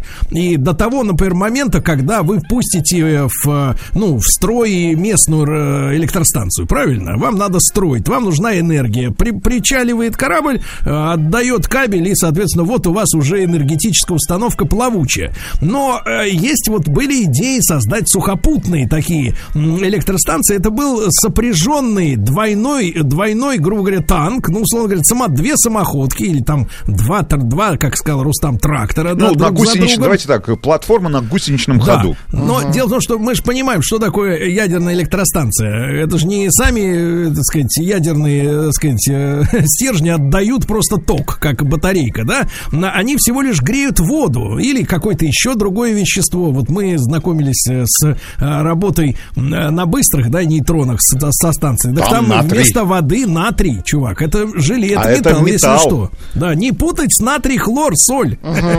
Вот, так вот. Ну и, короче, стержни греют, так сказать, какую-то вот эту вот жидкость какую-то, да, она передает тепло уже в воде, вода превращается в пар, пар крутит турбину. И вот на этих э, гусеничных платформах было сна- смонтировано на двух, э, сочлененных друг с другом, как трамваи, да, как раз вот эта установка. То есть на первом ехал э, ядерный реактор сам по себе, да, а на втором была сама паровая турбина, то есть между ними, э, так сказать, сочленение, да, по которому пар идет, и в итоге вот такая вот двух, э, ну, скажем, двухсоставная, да, вот эта вот машина, она вот э, может приехать куда-то, ну, куда может приехать на гусеничном ходу, куда угодно может приехать, правильно, и в тундре, и там, и в лесу, и в пустыне, и тоже бросить кабель и дать ток. Вот такие вещи действительно Ну, делались. круто, да. Экс- экспериментальный, да. А теперь мы хотели бы поговорить и о том, что как раз наша вот ядерная индустрия, она поможет помогать и уже помогает. И есть э, проект, есть э, пр- предложение сделать э, такую широкую, большую-большую работу. По внедрению той технологии, с которой Да. нам Сергеем удалось познакомиться, Да. называется, еще раз напомню, все это радио, радиоэмболизация неоперабельных опухолей. Все это дело а, проводят, и первые, кстати говоря, операции с очень хорошими результатами, сейчас об этом поговорим, проводятся в Обнинском медицинском радиологическом научном Мы центре имени ЦИБа. там- Мы побывали. Мы там Значит, три часа реально разговаривали вот с, с людьми, врачами. с- с людьми, да, с врачами, Вы которые этим знаете, занимаются. Вы знаете, больше всего я вдохновлен, э, честно говоря, как раз именно разговорами с э, профессионалами, да, э, и, так сказать, со старшими участниками всего этого. Привет передаем огромный Валерию Кучерову, который был нашим собеседником. Да, да, да. Он много лет отдал военной медицине, потом вот перешел как раз в Обнинск, да, теперь уже не служить, а работать. И э, юные его помощники, да, которым там еще 30 нет, которые занимаются непосредственно, ну, все они там занимаются и хирургическими операциями, да, а суть заключается в этом. Я как-то утром-то, Рустам, я был э, окрылен настолько, что я утром как-то вкратце рассказал суть этой всей истории, но сейчас не грех, конечно, и подробно об этом поведать. Дело в том, что действительно это зараза, это враг человеческий, да, канцер, так сказать, э, Оп- рак, ра- опухоли. да. Э, К сожалению, к сожалению, э, мы имеем э, плачевную и статистику по всему миру, и в нашей стране, и ситуацию с тем, что, к сожалению, методы обнаружения, да, этих заболеваний Ну, на лечения. ранних стадиях, на ранних стадиях, они несовершенны, да. Невозможно пойти условно говоря, раз в год госпита, ну, диспансеризироваться и, и сдать какой-то один анализ крови, например, и тебе сразу скажут, вот тут, тут и тут у тебя все проблемы, и больше, и все нормально. Тут- и ты тут- на- и ты все это исправил. Тут да, важно- к сожалению, Ну, да, пожалуйста. невозможно. Тут важно отметить, э, что речь э, конкретно о том методе, э, вот, с которым мы знакомились с Сергеем, находясь в Обнинском медицинском радиологическом научном центре имени ЦИБа, с очень долгой историей, которая, опять же, началась там в конце 50-х годов. Значит, самая форм, распространенная форма злокачественного поражения тканей печени, а мы об- о, печени сегодня будем говорить, это гепатоцеллюлярный рак, ГЦ, ГЦР. Опухоль развивается сама это из клеток паренхимы, гепатоцитов. Заболевание всегда быстро прогрессирует, часто приводит к летальному исходу. И вот по данным Всемирной организации здравоохранения ВОЗ, ежегодно от гепатоцеллюлярного рака умирает около миллиона человек, миллиона двухсот тысяч человек. И наилучшие результаты при лечении именно этого вида опухоли, именно этого а, поражения тканей печени дает радикальная операция. Но делать а, радикальную именно, э, вмешиваться радикально можно только у 20% пациентов. Тем, у кого опухоль там, ну, не более 5 сантиметров, да, и там без а, метастазов в большом количестве. Не, Для ну остальных проблема в том, что нам, видите, рассказывали, да, что эта зараза, она переплетается с живыми тканями. Конечно, и очень, очень тканями. ти- тяжело дифференцировать. Плюс для остальных, понятное дело, есть химиотерапия, радиочасточная деструкция, дистанционная радиотерапия, химоэмболизация, да, э, и радиоэмболизация, по большому счету, Ну. является развитием химоэмболизации. Все они могут продлить жизнь пациенту, улучшить ее качество, но всего там на 6-18 месяцев. И э, все эти методы имеют очень широкий спектр противопоказаний. И сам метод радиоэмболизации сравнительно молодой. Значит, э, в тех же Соединенных Штатах Америки, например, метод одобрен был всего, э, ну, там, в 2002 году. Ну, то есть 18 лет активно используется. Значит, теперь чуть более подробнее. Давай, ну, там, своими словами попробуем Ну, объяснить моими там, словами, моими словами так, то э, действительно очень часто резать нельзя ни лазером, ничем, то что вот э, большое переплетение, но у опухоли, да, насколько я понимаю, у нее есть такая особенность, которую надо и которую использовать, надо использовать и которую используют. Она Ест менее очень- стойка, давайте так, менее стойка к воздействиям. Это первое. химить, Ну, чем, сами- чем обычные ну, давай так, клетки. кле- че- это клетки опухоли, но самая главная особенность любого опухолевого процесса это васкуляризация, то есть опухоль всегда очень много потребляет крови для того, Энергии. чтобы да, энергии, да, и ей питательные вещества нужны, кровообращение. Ну, это А, паразит. Это паразит, да, для, Самый та- для настоящий того, паразит. чтобы продолжать дальше расти. Да, и там мы, мы познакомились с двумя методами, да, которые включают в себя, э, так сказать, воздействие радионуклеидами, да, и, и химиотерапии. Значит, Ну, история с такая. химоэмболизация и радиоэмболизация. Да, да, это вот научные термины. Значит, история такая, что... э, Со- э, давай так, и- сосуды печени, а, которые питают опухоль, вводят, а, как а, нам объяснили, как это правильно называется, радиофармпрепарат с бета-излучающим Ну, ну, давайте, И-3-90. э, э, и, и, и, и три. Да, И-3, И-3-90, да. Вот, там история такая, что э, э, значит, частица этого самого итриева запаивается в стеклянный шарик. Микро-микро-микро. Ну, даже не. Меньше Ну, давай так. волоса. а, сам, сам вот этот стеклянный шарик является носителем таким. То есть, да, итрия. Он производится, потом Ну, вот смотри, эти шарики помещаются а, в специальную... Ну, они, они обога- Ну, давай так, ну, ц- ну как, как бы Не, объяснить. погодите, погодите, ну, я понимаю, что вы хотите сказать. Смотрите, а это фактически аккумулятор. Да, да. Вы берете этот шарик, он помещается в ядерный реактор. И в течение некоторого времени заряжается, да, то есть Вот активируется, активируется, да. И после этого в течение 72 часов вот эта вот батарейка заряженная, да, вокруг себя в радиусе там нескольких сантиметров излучает э, то самое излучение, извините за тавтологию, которое и губительно для опухоли. Вопрос в том, как его доставить, да, то есть быстро доставить, а, так сказать, на- в клинику из, э, э, из ядерной станции, где она заряжена, да, за это время, и после этого, значит, я так понимаю, что это в бедренную артерию вводятся, ну, катетеры, да, система. Да, да, под Да, рентгеновским контролем. И, кстати Да. говоря, в центре имени ЦИБа, э, ну, вот все, что я увидел, ребят, ну, это один из самых современных, может быть, в стране, может быть, в Европе, может быть, даже в мире комплекс, на самом деле, в отделении рентгенохирургии, который используется как раз э, и для, в том числе и для химоэмболизации, и радиоэмболизации Да, и то есть пациентов. под, э, вы видите на экране телевизора, да, а, все свои манипуляции внутри тела человека, вводится очень-очень тонкий катетер по венам, она идет, идет, идет, и заходит как раз в пораженный Сосуды, сос- опухолью, опухолью, да, через сосуды в по опухолью орган, и заходит в самый Ну, центр здесь, этой самой опухоли. да, здесь, в частности, речь идет о печени. И вот через этот катетер вводят эти самые микросферы, стеклянные шарики диаметром 20-40 э, микрометров. И катетер после этого извлекают, на разрез накладывают повязку. Шов на самом деле не требуется. Как правило, пациент уже в этот же день может э, ехать домой. Да, а это, соответственно, вот эта батарейка стеклянная микро, да, она, соответственно, излучать начинает э, э, вокруг себя, да, вот в радиусе там нескольких сантиметров, излучает э, излучение, которое убивает раковую опухоль, но не трогает остальное все, что есть вокруг, понимаете, да? Ну, ее раз- излучение, вот этот Ага, радиус да. излучения. И, и после этого, значит, э, через несколько дней уже это, через 72 часа излучение вдвое меньше и меньше, меньше, меньше. И то есть нам объяснили, что, например, там через, там, через неделю такой пациент э, может обниматься с родственниками, не представляя угрозы для них. Потому что при обычном излучении, да, человек сам становится носителем, ну, какой-то дозы, правильно вы понимаете, да?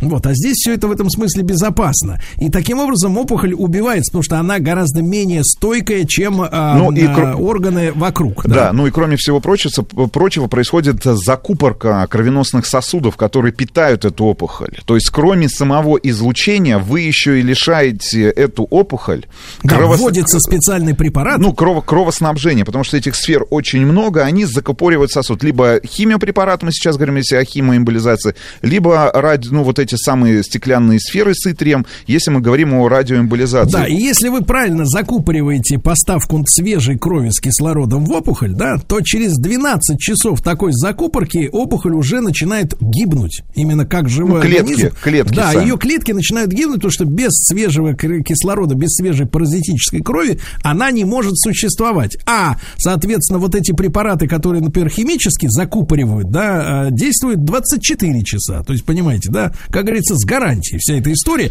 И нам показывали, мы видели вот э, шедшие прямо при нас, мы разговаривали очень долго, мы записали большое интервью, еще больше мы разговаривали вот со специалистами лично, потому что, ну, это, это, восхи- это восхищает, да, вот когда... Ну, вот заведующим видишь- отделением как Да. раз рентгенохирургических методов Да. диагностики и лечения МРНЦ имени ЦИБа Валерием Кучеровым. Еще раз Да, да, передаем да, ему огромный отдельный привет. привет передаем, да, замечательный мужчина, очень интересный собеседник, очень понятливый, понятный, да, для, для, для простых, необразованных в этой сфере людей, говорит вещи понятным языком. И вот при нас делали за стеклом эти операции в новейшей э, лаборатории, все сделано действительно как надо, по-людски, огромная площадь, ну, то есть все очень удобно сделано после реконструкции этой э, больницы, да, и, и, соответственно, нам описывали случаи, когда человек был действительно неоперабельным, его приговаривали, условно говоря, к жизни там в течение 9 месяцев всего лишь, да, а благодаря вот этим систематическим внедрениям, да, при помощи, так сказать, вот этого радиотерапии э, локальной, да, и химиотерапии, которая вводится, опять же, непосредственно в органы, да, а человек на 5 лет продлевает жизнь. 9 месяцев и 5 лет, ну, это огромный, Но огромный сам, прорыв. сам метод э, радиоэмболизации позволяет либо добиться стабилизации состояния пациента, либо избавиться от опухоли, либо уменьшить ее объем. В России сам по себе метод пока не входит в стандарт лечения, об этом тоже мы очень много говорили в рамках нашего вот этого большого интервью э, гепатоцеллюлярного рака. Значит, широкому распространению методу мешало то, что всего было два сертифицированных радиофармпрепарата с Итрим-90. Это австралийские полимерные микросферы и канадские стеклянные. Представляете, из Канады везти. И причем, и, что самое интересное, везут, например, в клинике в Турции, нам рассказывали, да? Туда люди едут, чтобы из Канады или из Австралии привезти вот этот микрошарик из 72 часов. Вычтите, вычтите дорогу, да, сколько он времени может быть эффективен э, в организме человека. А здесь у нас все под боком, все можно доставить в течение полу, полусуток примерно, да, даже, даже, даже быстрее. И, кстати говоря, если говорить о, тоже об экспортных технологиях, да, о технологиях э, лечения, например, иностранных тех же па- пациентов, потому что Конечно, которые могли бы дорого. приезжать, да, приезжать к нам И в страну. тоже, и тоже сделать вот, э, вот эту сферу тоже э, коммерчески выгодной, так сказать, для, опять же, для нашей промышленности, для нашего здравоохранения. Путешествие по стране Росатом. На радио «Маяк». Ну, продолжается наш отчет о командировках по стране Росатом. Да, Сегодня говорим об Обнинске, это Калужская область. Э, Продолжаем рассказывать вам о, наверное, одном из самых интересных методов э, лечения злокачественных опухолей, радиоэмболизация, в частности, лечение гепатоцеллюлярного рака. Так вот, почему Обнинск, почему физико-энергетический институт имени Липунского а, и почему государственная корпорация Росатом? А, у этого метода, а, который, еще раз повторю, официально сейчас не входит в стандарты лечения гепатоцеллюлярного рака в нашей стране, есть а, один нюанс. Ну, кроме того, что вот эти самые сферы, да, стеклянные, а, поставлялись либо из Австралии, значит, либо из Канады, значит, а, кроме всего прочего, есть гигантский минус у этих стеклянных микросфер, это их высокая плотность, что затрудняет введение в организм и способствует оседанию этих микрочастиц в кровеносном русле. А, значит, у полимерных микросфер, которые используются, плотность ниже, но тоже не намного, и риск, что они не дойдут до опухоли, тоже велик. И у обоих этих вариантов использования, а, значит, микрочастиц из полимеров или, или стекла а, низкая удельная активность. И чтобы разрушить опухоль, воздействовать на нее, нужно ввести пациенту примерно 80 миллионов стеклянных шариков или 40 миллионов полимерных. После этого, а, после этого, после введения, после радиоэмболизации, они закупоривают сосуд, о чем мы вам сказали, Сергей, но закупоривают его фактически навечно. Так что повторно, например, проводить процедуру уже будет нельзя. А это, ну, повторение, да, а, самой радиоэмболизации требуется а, в клинических случаях достаточно часто. Так вот, Физико-энергетический институт э, имени Липунского и МРНЦ имени ЦИБа разработали принципиально новый препарат, о котором они рассказали в прошлом году. А, Уже прошли предклинические испытания, м, собирается пакет документов Росздрав для получения клинических разрешений. Кстати говоря, может быть, они уже и получены. Значит, э, микросферы будут производиться из альбумина. А что такое альбумин? Это ж пищевая промышленность. Это белок крови человека. Именно и после этого, значит, эти микросферы из альбумима метят итрием. Соответственно, что мы получаем на выходе? Мы получаем полностью биоразлагаемые сферы, которые позволяют при необходимости повторить радиоэмболизацию пораженного органа, а, ввести этот препарат а, в кровеносное русло. Значит, более того, препарат сам будет обладать более высокой удельной активностью. Так что на одну операцию потребуется уже не 40 миллионов сфер или 80 миллионов сфер а всего 1 миллион. Соответственно, мы снизим нагрузку на сосуды, она будет в разы меньше, чем с искусственными сферами, которые используются сегодня, в частности, полимерные или стеклянные. Ну и самое главное, что стоимость этого радиофармпрепарата будет на порядок ниже аналогов мировых, которые сейчас производятся и используются а, при раб- э, радиоэмболизации. В том числе и потому, что у института, у физико-энергетического института имени Липунского есть свой И-390. И этот изотоп высокой частоты производится уже более 10 лет. И поставляется, кстати говоря, опять же, э, иностранным заказчикам за границу. И те же самые заказчики отмечают его качество и чистоту. Соответственно, ну, будем ждать, когда новый радиофармпрепарат, э, который появился в сотрудничестве, опять же, да, и государственной корпорации Росатом, и медицинского центра имени ЦИБа появится уже а, в клиниках. А, все это наверняка это зависит от финансирования проекта, но, ребята, это настоящее будущее. Просто то, как это, то, как это реализовано в жизни, то, что вот мы с Сергеем наблюдали, то, как этим делом, разработкой этих новых радиофармпрепаратов, их а, внедрением в, э, этой новой технологии в жизни, а, ну, горят просто-напросто. Вот те люди, с которыми нам удалось пообщаться, это, конечно, ну, достойно уважения, тем более, что это один из крупнейших институтов э, МРНЦ имени ЦИБа, там более 17 тысяч человек ежегодно проходят э, через институт а, с различными видами э, злокачественных э, и... Да, э, и там, понимаешь, Иван, что надо опухолей. сказать, какую вещь. Понятно, что мы э, сейчас знаем, что там одним из ведущих методов является химиотерапия, да, но там история такая, что человеческий организм может выдержать определенную дозу, да, вот этого вещества на весь организм, которое вводится при обычном введении, да, просто там внутривенно через капельницу. Но проблема в том, что у нас в организме есть естественные фильтры, а именно печень та же и легкие, да, которые абсорбируют все, что поступает в организм, все, что, по его мнению, загрязняет кровь, и фактически до того органа, которому предназначалась вот эта доза, да, ну, доходят какие-то считанные проценты, понимаете, да, а больше вкалывать нельзя, потому что есть предельно допустимое. И вот эта вот вообще технология, когда при моментальном онлайн э, радиологическом там рентгеновском контроле да, вот э, эти все вещи вводятся непосредственно в пораженный орган, да, что мы видели разных пациентов, которые вот при нас лечили, это фантастика, потому что вы можете всю дозу, которую может выдержать организм, не распылять по всем сосудам там и по всем органам, а непосредственно поместить э, туда, где есть пораженный очаг, и, соответственно, э, всю силу этого препарата обратить Использовать, конечно. в пользу, да, и Ну, в нанести общем- минимальный вред а, остальным всем органам. В общем, фантастика, фантастика. Э,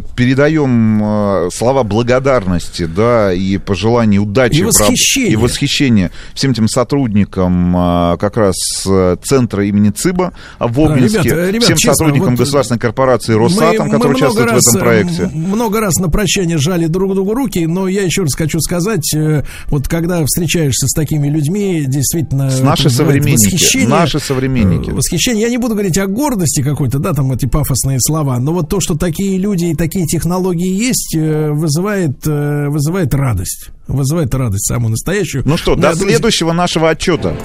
До следующего. Путешествие по стране Росатом. На радио «Маяк».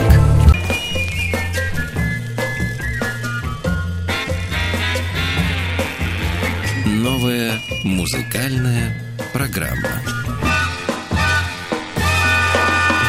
Ну что же, товарищи, как обещали, после 10 по Москве результаты новой музыкальной программы. Ну-ка. Мы сегодня представили 4 трека. Ха-ха-ха. Ну что же, э, 20% набрал Александр Малинин. Дай бог, дай бог. Да, да, с, ка- с крученым этим калачом или тертым, да, с Тер- тертым Тертый калач, калачом. да, у меня там был. Да, но провалился, провалился не вдвое провалился по сравнению с Малининым, да, вот этот изыски нашего Арте- Артемия, да, Так. надо ему, как, может, какую-нибудь хорошую музыку дать послушать, у вас нет Нет, компакт-диска он, он именно хочет такую музыку презентовать, понимаете? Вот в чем дело. Вот И чувствуется, не молодого он вот. человека в детстве некому было пороть. А, ну что же, Владик, вы, конечно, вы, конечно, дали жару. Мы ввиду того, Сколько что... набрал Бодярич? 32. Ну, удивительно, удивительно, не ну, думал, потому что что, это глоток свежего воздуха. Ну и, наконец, я просто честно пропаразитировал на Ну. а, любви, любви а, к Чернавскому. э, И к Ми- Михаилу Сергеевичу. ну, Михаил Сергеевич Ми- добавил, мне Да, кажется, да, только да. краску. Основная история все-таки с э, композитором Ну да, здесь. А, я еще раз напомню, что вот 38% победила песня Михаила Сергеевича, которую он исполнил для саундтрека к фильму «Выше радуги». Еще раз хочется попросить кинематографистов или телеканалы, э, ну, профинансировать действительно ремастеринг Ну цифровой и кто этой обладает ленты. правами на этот фильм. Да, Да, да, потому что фильм отличный, а вот то, то качество, в котором он нет. находится, отвратительное. К сожалению, фильм заслуживает больше.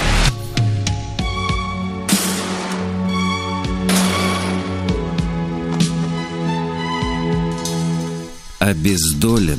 Друзья мои, сегодня у нас в обездоленных будет, э, ну, такая просветительская программа. Разговор, э, который самые широкие слои нашего, э, нашего слушательского народа населения будет просвещать. Будет просвещать, потому что я произнесу фамилию, которая наверняка многими была услышана, но не все понимают, как надо это все дело переваривать, воспринимать, откуда все это происходит, в чем корни. Э, Фамилия Миядзаки. Вот я думаю, что и Владик слушал, да, эту, эту фамилию не раз. Это японская мультипликация, да, японская мультипликация. классика её, да. Можно ли назвать это в полном смысле аниме, да, или это нечто большее? Вот сегодня с нами э, Анастасия Сергеевна Борисова. Анастасия Сергеевна, доброе утро. Доброе утро. Старший преподаватель кафедры японской филологии э, Московского государственного университета, автор телеграм-канала «Недалекое темное настоящее». Вот, и у нас, э, Анастасия Сергеевна, конечно, огромное количество вопросов от тех людей. Ну, давайте так, вот в моем лице можете воспринимать ч- человека, который, скажем так, э, вы сегодня можете меня перевербовать, да, человек, который скептически относится вот к э, Ну, японской, постараюсь, постараюсь. японской анимации, да, но как человек взрослый не хочу закрываться и говорить, что это мне неинтересно, хочу разобраться, да. Анастасия Сергеевна, тогда, может быть, начнем мы э, с самого старта, потому что Миядзаки, да, который, ну, я так понимаю, начал самостоятельно работать в 70-е, правильно, годы уже, в 70-е? Да, да, да. Именно тот самый летающий корабль-призрак, на который ходили советские дети, одна из его ранних работ. Да. А вот э, до, до того, как взошла его звезда, и до сих пор, да, это гуру, это, так сказать, э, символ, э, вот сам жанр японской мультипликации, э, что он из себя представлял, и вообще, может быть, знаете, вот так вот, э, аниме, как надо правильно воспринимать вот это слово, что оно означает? Это довольно долгая история. Сам э, по себе это скорее специфический стиль японской анимации, который появился еще в начале 20 века, и у него два главных источника вдохновения. Первый, конечно, это только попавшая в Японию западная анимация, а второй – японская традиционная графическая и театральная культура. В предыдущие несколько веков в Японии расцвела городская жизнь, и появилось очень много массовых развлечений для горожан – Например, театры с мифологическими, сказочными, приключенческими сюжетами, в основном театр Кабуки, кукольный театр Бунраку, появились своеобразные комиксы, которые тоже пересказывали остросюжетные былички, самурайские истории. И все это японцы попытались представить уже в новом виде. Ну, как, например, самый старый сохранившийся анимационный фильм «Тупой меч» 17 года. Это анимационное изложение старого анекдота про самурая, который пытается самоутверждаться перед горожанами. То есть история-то очень древняя, да? Но почему это тогда не назвать просто... Ну, есть же советские мультфильмы, есть американские мультфильмы, даже французские видел мультфильмы. Вот, почему не назвать это просто японскими мультфильмами? Почему слово аниме?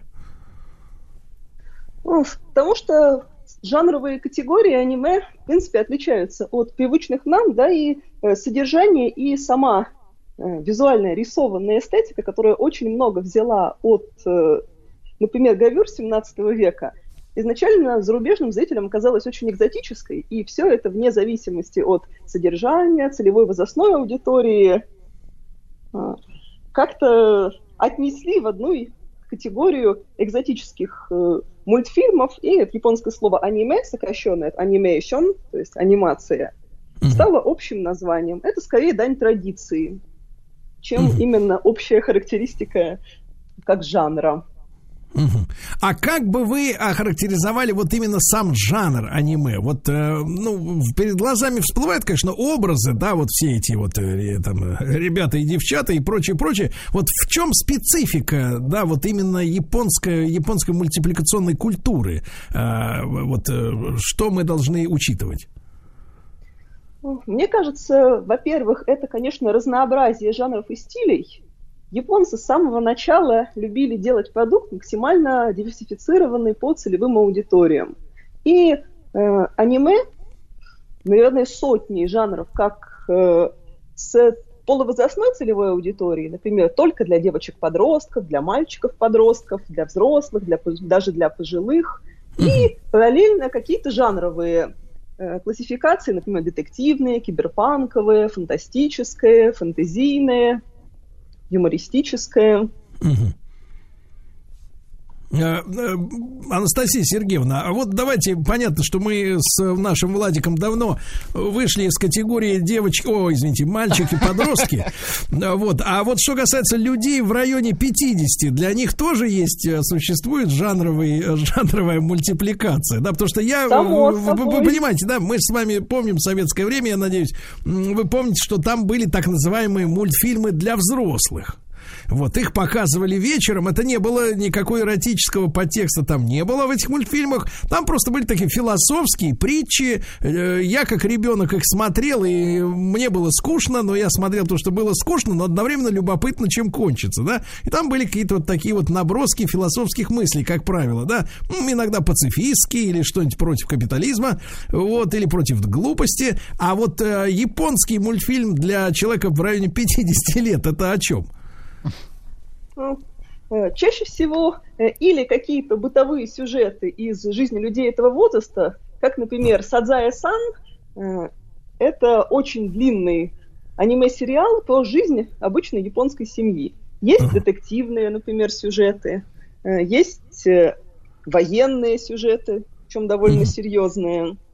А вот вы говорите обычной японской семьи, это получается что-то типа сериала только рисованного, да? Вот мыло да, такое. Да, именно. И, и насколько это широким успехом, именно в первую очередь коммерческим, пользуется в самой Японии. Смотреть мультфильм, ну потому что мультфильм про обычную американскую, например, семью, это Симпсоны, да? Условно говоря. Я не про. Южный парк брать не будем, там необычная семья.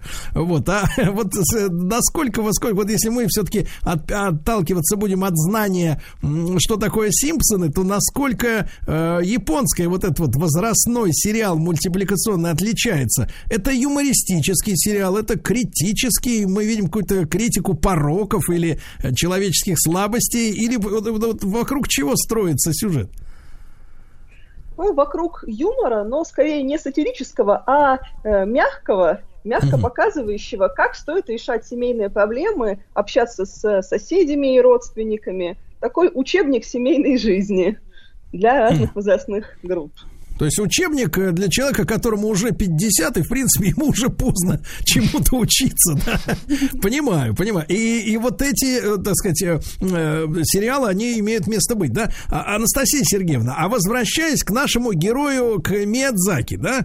Я так понимаю, что сам он, вот так, почитав немножко литературу на эту тему, сам он достаточно, достаточно, так сказать, критически относится вообще к, аним- к движению анимешников, да, и если такое слово возможно употребить, а, так, может быть, не в силу старости, но в силу, может быть, какого-то, а, э, как у него я цита- читал цитату, что, мол, э- эти люди, анимешники современные, они показывают людей, но не видят человека. То есть он их критикует за, м, э, так скажем, схематичность описания людей, ну, э, рисование, изображение людей, да, э, за то, что они, в общем-то, ну, жизни, условно говоря, не знают, а обращаются к людям и что-то им пытаются рассказать. Вот в чем, в чем особенность Миядзаки? Чем он выделяется действительно среди вот своих подражателей, может быть, или ровесников, которые вместе с ним работали? Ну, во-первых, это очень э, аккуратный и с любовью подход к традиционной японской культуре. Все его истории очень укоренены в японском быте, японской мифологии, японском этикете, без искажений и связаны именно с той самой непрерывной традицией, которая существует с глубокой древности. Во-вторых, конечно, это хорошо продуманные сюжеты и очень сильный психологизм. У него реалистичные персонажи, э, в принципе, очень позитивный сам по себе месседж всех мультфильмов. Они рассказывают о том, как налаживать социальные связи, причем не только в мире людей, но и как принято в Японии в мире духов. Мгм. То есть мы, мы тут должны учесть, да, что, вот вы знаете, Анастасия Сергеевна, у нас был целый цикл, посвященный Японии, японской культуре, несколько месяцев, может быть, даже года полтора мы делали этот цикл, и его можно послушать в подкастах или на сайте радиомаяк.ру, и э, мы должны понимать, что, я вот эту мысль э, как бы усвоил из наших бесед на эту тему, мы должны понимать, что сознание быт- ну, обычного японца, да, как бы это, ну, не хочу, чтобы это прозвучало уничижительно, как-то совершенно нет, а оно архаично, и то есть оно, ну, в общем, так, э, по-детски, да, по-детски, м, так, насколько я понял, э, не то чтобы верит в какие-то потусторонние силы, или вот вы сказали духов, да, но и воспринимает их в реальности, вот, то есть вот здесь и сейчас, в два, в два в год, который называется 2020, да, во всем мире, э, воспринимает их как часть э, реальности. То есть э, не- не- это надо понимать, и это надо учитывать, да, вот э, глядя на японское искусство современное. Да, так оно и есть. Собственно, синтоизм, главная религия Японии, сохранила многие части вообще неизменными чуть ли не с неолита. Самые Мгм. старые культы и обряды, верования. Это еще даже до японские аборигены японских островов. И это остается живым до сих пор. И причем очень спокойно сочетается с любовью к технологиям, потому что японцы из-за этого не боятся роботов, машин, считают, что э, это точно такие же, ну, скажем, существа, точно так же одушевлены, как люди, животные и все И вещи. И вещи, и Да. камни, и вещи. То есть это все живые Да. какие-то формы жизни, да? А чтобы мы понимали, Да. вот Анастасия Сергеевна, а, а, э, действительно, ну у нас есть как бы, ну скажем так, у нас есть, э, мы знаем, у нас есть религия, да, есть и люди верующие, есть люди, которые просто, просто по традиции, там, условно говоря, э, перекрестятся, да, в случае чего, или в случае какой-то опасности. А Есть люди, которые, соответственно, ну, вот плюются через плечо, когда им черная кошка перебежит дорогу. Но если с ним поговорить серьезно, он будет, конечно, наш человек отрицать. Э, Скажет, нет, есть только материализм. Вот машина это машина, это, значит, э, так сказать, человек это человек. Никаких, э, так сказать, вот невидимых глазу процессов больше не происходит. Есть только я и все остальное. А японец, он, вот вы объясните, да, он- японец, он действительно живет с этим не то, чтобы это не верование, да, это вот восприятие реальности таким образом, что все вокруг живое, правильно? Да, скорее, да. И японец даже может над этим особо не задумываться. То есть у нас так принято видеть мир. И спокойно переключаться, например, с естественно-научной картины мира на работе на вот такую традиционную картину мира, когда он идет на, например, новогодний праздник синтаистский храм. Мгм. То есть не, не происходит какого-то разрыва, да, шаблонов там ничего, он, для него это нормально. Это как раз особенность японцев, которую еще китайские авторы в свое время замечали. Мгм. Да, в этом смысле уникальный. А как это проявляется именно в мультипликации? Вот такое, такое видение мира. То есть в мультипли... Я, я даже с другой стороны немножко зайду. Мы привыкли к тому, что в мультфильмах, да, или сегодня в кино, где много спецэффектов и где уже не отличишь реального, честно говоря, персонажа от нереального, вот, э, мы, мы понимаем, да, для нас есть такая допустимая условность. Да, на экране могут происходить вещи, которые не происходят в жизни. Это кино, это мультфильмы, да, волк разговаривает и курит Беломор канал, ну погоди, это нормально, потому что мы знаем, это мультфильм. А если у вас сознание магичное, я не, не знаю, можно ли употребить такое слово, Владик, магичное. Можно, Да, да. магическое сознание, и вы видите мультфильм, в котором тоже происходят какие-то, ну, скажем так, с нашей точки зрения, наверное, тоже магические, магические вещи. Странное. Они эти мультфильмы сами воспринимают вот иначе, чем мы мультипликацию. То есть это просто живопись оживленная, да, такая анимированная, про реальные дела. Фактически, да. Более того, есть поджанр аниме, который рассказывает про э, профессиональные дела и карьеру в мире духов и богов. Например, «Хладнокровный Ходзуки» главный герой – это менеджер в Нараке, буддийском чистилище. И он вынужден налаживать отношения с другими духами и мифическими существами, организовывать работу, соперничать с райской фирмой, у которой Мгм. тоже свои чиновники, служащие. Есть То есть это про- по-нашему, если переводить на наше восприятие мира, то, то есть э, мультфильм про жизнь черта. Ну, это, это не совсем черти, это скорее э, чиновники потусторонние, которые следят за раскаянием и исправлением грешников. И Мгм. ведут учет и документацию. Так, и вот это все в виде мульти- мультипликации. Это на взрослую, кстати, Да. аудиторию рассчитано, или все-таки это детская такая тема? На аудиторию о- офисных служащих, которые только-только начинают карьеру и видят офисные интриги за потусторонней оболочкой. Ага, то есть вот так вот все интерпретируется, да. Э, э, Я еще раз напомню, друзья мои, что с нами на связи сегодня Анастасия Сергеевна Борисова, старший преподаватель кафедры японской филологии Института стран Азии и Африки Московского государственного университета, автор телеграм-канала «Недалекое темное настоящее». Вот, Анастасия Сергеевна, а вот скажите, насколько... э, на- я вот читал, опять же, про нашего героя, да, главного, Миядзаки. Я так понимаю, что вот удивительно, да, возможно, визуально это разные вещи, но на него окончательное, так сказать, на, на окончательное принятие решения связать свою жизнь с э, мультипликацией, да, хотя он родился, я так понимаю, в семье э, авиатора, да, ну, человека, который, так сказать, э, строил самолеты, да, и у него тоже любовь к этому э, из его жизни не ушла к авиации, да, но, тем не менее, а, оказал один из наших э, мультфильмов э, «Снежная королева» королева.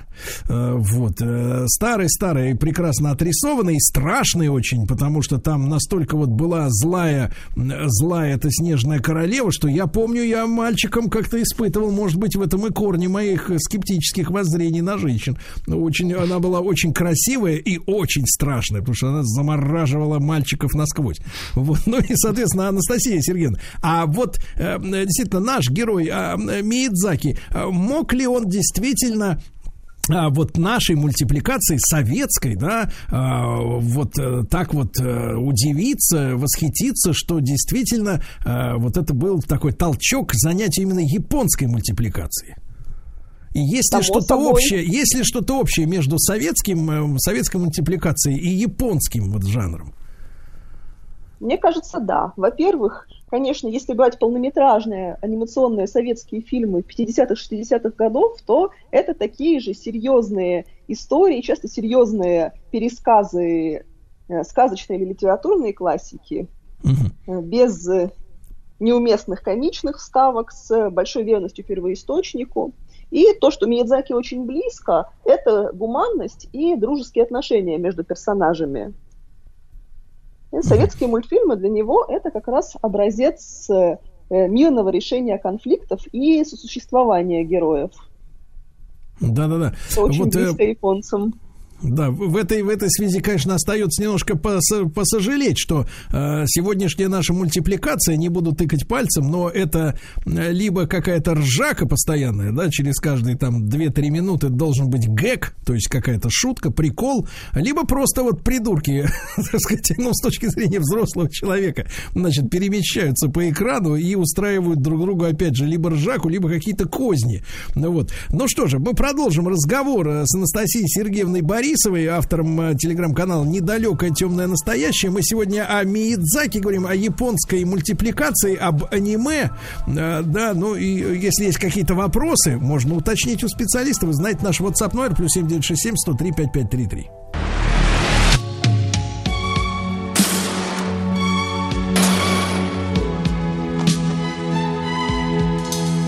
Обездоленные. Ну что же, Сергея Валерьевича подключили к аппарату искусственной связи. Куда ж деваться? Еще раз доброе утро, да. Да, к сожалению, к огромному сожалению, враги, враги. Враги, сто. Да, да, да, да. Так вот, на каком месте прервали враги, Владик, э, чтобы я понимал? Честно говоря, это было для меня тоже полной неожиданностью. Давайте мы э, узнаем это у нас у Анастасии. Анастасия, Нет, Анастасия Сергеевна, мы узнаем, конечно, но давайте я повторю вопрос. Насколько, насколько э, искусство аниме в нашей стране, попадая на нашу почву, да, становится прибежищем, ну, э, скажем так, э, скажем так, людей, которые выключены из э, традиционного или, так сказать, э, современного общества, э, которое э, так сказать, положено им, э, в, котором положено им находиться со- сообразно возрасту и социальному статусу. Потому что, еще раз, вот расскажу эту историю. Э, У нас был коллега, э, сейчас здравствует маленький, хороший человек, талантливый, да, маленький именно физически.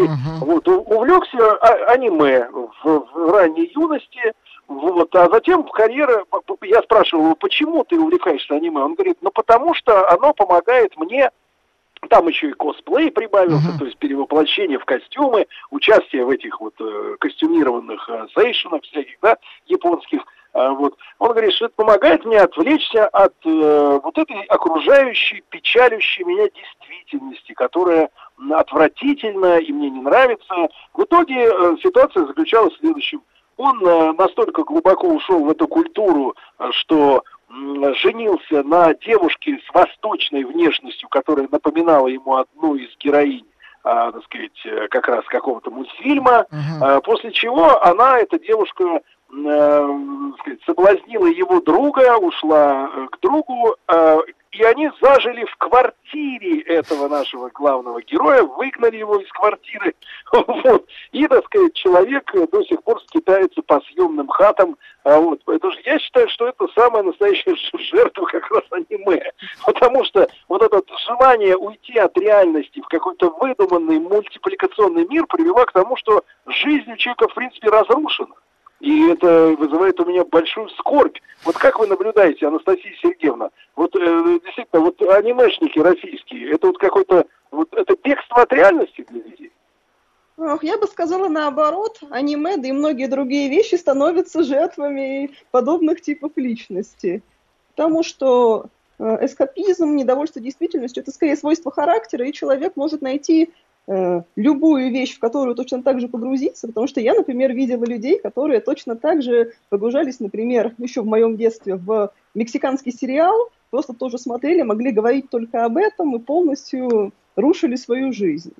Но если говорить об аниме, это скорее, ну, уже в нашем десятилетии, по крайней мере, просто один из видов увлечений, который часто сочетается с другими увлечениями. Очень многие любители аниме поступают к нам на кафедру и потом становятся специалистами уже по японской культуре. То есть для них это старт профессиональной карьеры.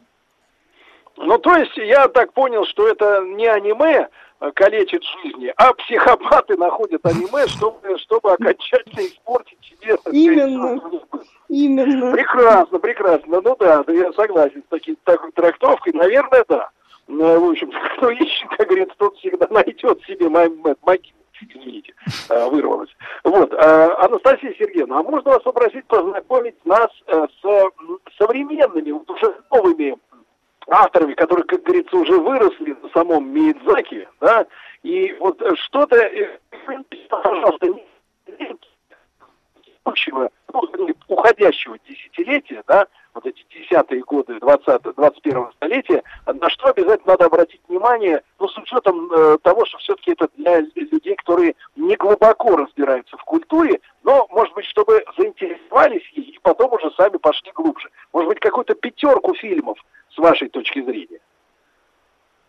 По поводу конкретно 20-х пока еще буду говорить с осторожностью, потому что все-таки людям начинающим посоветовала бы э, смотреть э, скорее аниме 90-х нулевых и потом уже переходить к продуктам 20-х годов. Они слишком, продукты 20-х годов слишком сильно уже завязаны на предыдущую традицию, но можно посмотреть из э, нулевых, например, Гурен Лаган, такая постапокалиптическая история про человека и общество. Так. А можно, можно вкратце синопсис, как говорится, вот затравочку, чтобы, так сказать, нам э, подготовленными быть э, к просмотру. В общем, в постапокалиптическом мире, э, в подземной деревне-убежище живет группа людей. И один молодой человек решает все-таки вырваться наружу и посмотреть, что там есть. И, понятно, у него будет конфликт с другими жителями. Это, кстати, близко и японской культуре, потому что японцы веками жили в изолированных деревнях, и, и мало кто решался отправиться во внешний мир. Понимаю. То есть это у нас это у нас полный метр получается лента, это- или это сериал? Это сериал. Сериал. К, к- к какому количеству серий надо быть готовым? Ох, на, на скидку... э, а, он около 30. Около 30. 30 серий. 30 серий удовольствия, Сергей. 30 серий, 30 раз получить удовольствие. Это хорошо. Так, а еще раз, поскольку вот эти японские слова на слух Анастасии воспринимаются тяжело, э, можно еще раз название вот этой ленты. Гурен Лаган. Горен Э, Лаган. Владик, Горен Лаган. Если я правильно произношу. Горен Лаган. да. Мгм. Прекрасно. Так, 30 серий у нас уже есть, но мне кажется, выходные уже заполнены, да? Э, пользой. Удовольствие. Так, это, это у нас э, 90-е, да, или 2000-е годы? Это, это нулевые. Нулевые. Так. А на что Да. еще обратить обязательно внимание стоит? А, э, Стоит из классики посмотреть э, «Ковбоя Бибопа». Это, в принципе, знают э, многие люди. Такое детективно-нуарное аниме про космического охотника за головами. Узнаваемый футуристический мир 90-х годов, конечно же, приключения, э, от взаимоотношения людей внутри экипажа корабля. Сколько серий в этом сериале, Анастасия? Э, В этом э, 26. 26. 26, вот. Итого 56, так, хорошо. Уже имеет. Ну, надо так. еще, мне кажется, добавить Ну, еще, обязательно. еще Да-да-да. добав- добавочки, как говорится, для тех, кто не спит. Ми- Миядзаки, конечно же, стоит смотреть полнометражный, раз уж о нем шла речь, никак нельзя без него обойтись. Что у него считается И- классикой? Да-да-да. Мгм. Э, Принцесса Мононоке это Мононоке. пересказ, Мононоке. Мгм. да, вольный пересказ э, японского мифологического цикла про э, войну леса и человеческого поселения. То есть взаимоотношения цивилизации и природы и в итоге их примирение. Сергеевна, а обращаю наше внимание, что японская мультипликация очень сильно сегментирована, да, а, по возрастам, по, по, по те ленты, которые вы упомянули, они какой категории э, зрителей наиболее пригодны? Они э, скорее для семейного просмотра от подростковой до взрослой. Мгм. То есть и мы с Владиком, в принципе, Ну, то есть такие, ну, да, семейное кино, да, мы можем- пенсионеры тоже можем, да, это увидеть. Ну, ковбой Бибоп, он повзрослее, конечно. Это как э, ну, нуар 50-х годов, э, только в анимационно-футуристическом виде.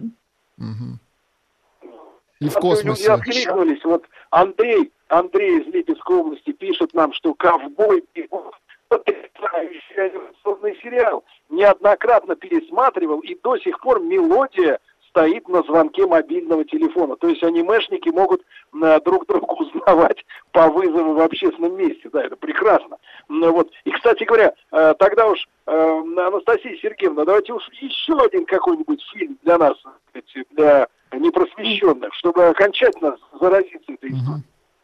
Вот из э, семейных фильмов стоит обязательно посмотреть того же Миядзаки «Унесенные призраками».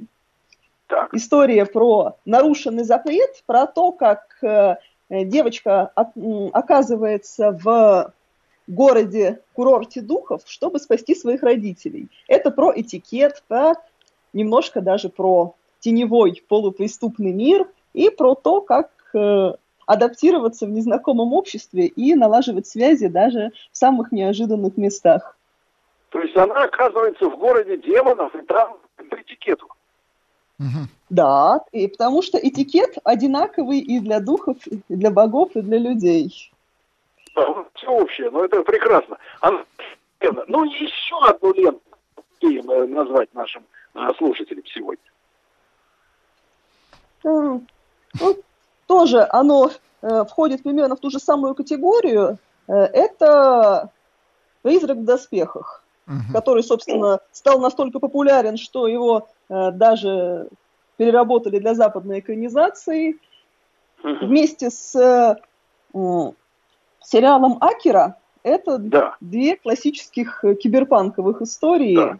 Призрак Про- в доспехах. Да-да-да, Друзья мои, записали. Анастасия Сергеевна Борисова с нами была, автор телеграм-канала «Недалекое темное настоящее». Большое спасибо. Еще больше подкастов на радиомаяк.ру.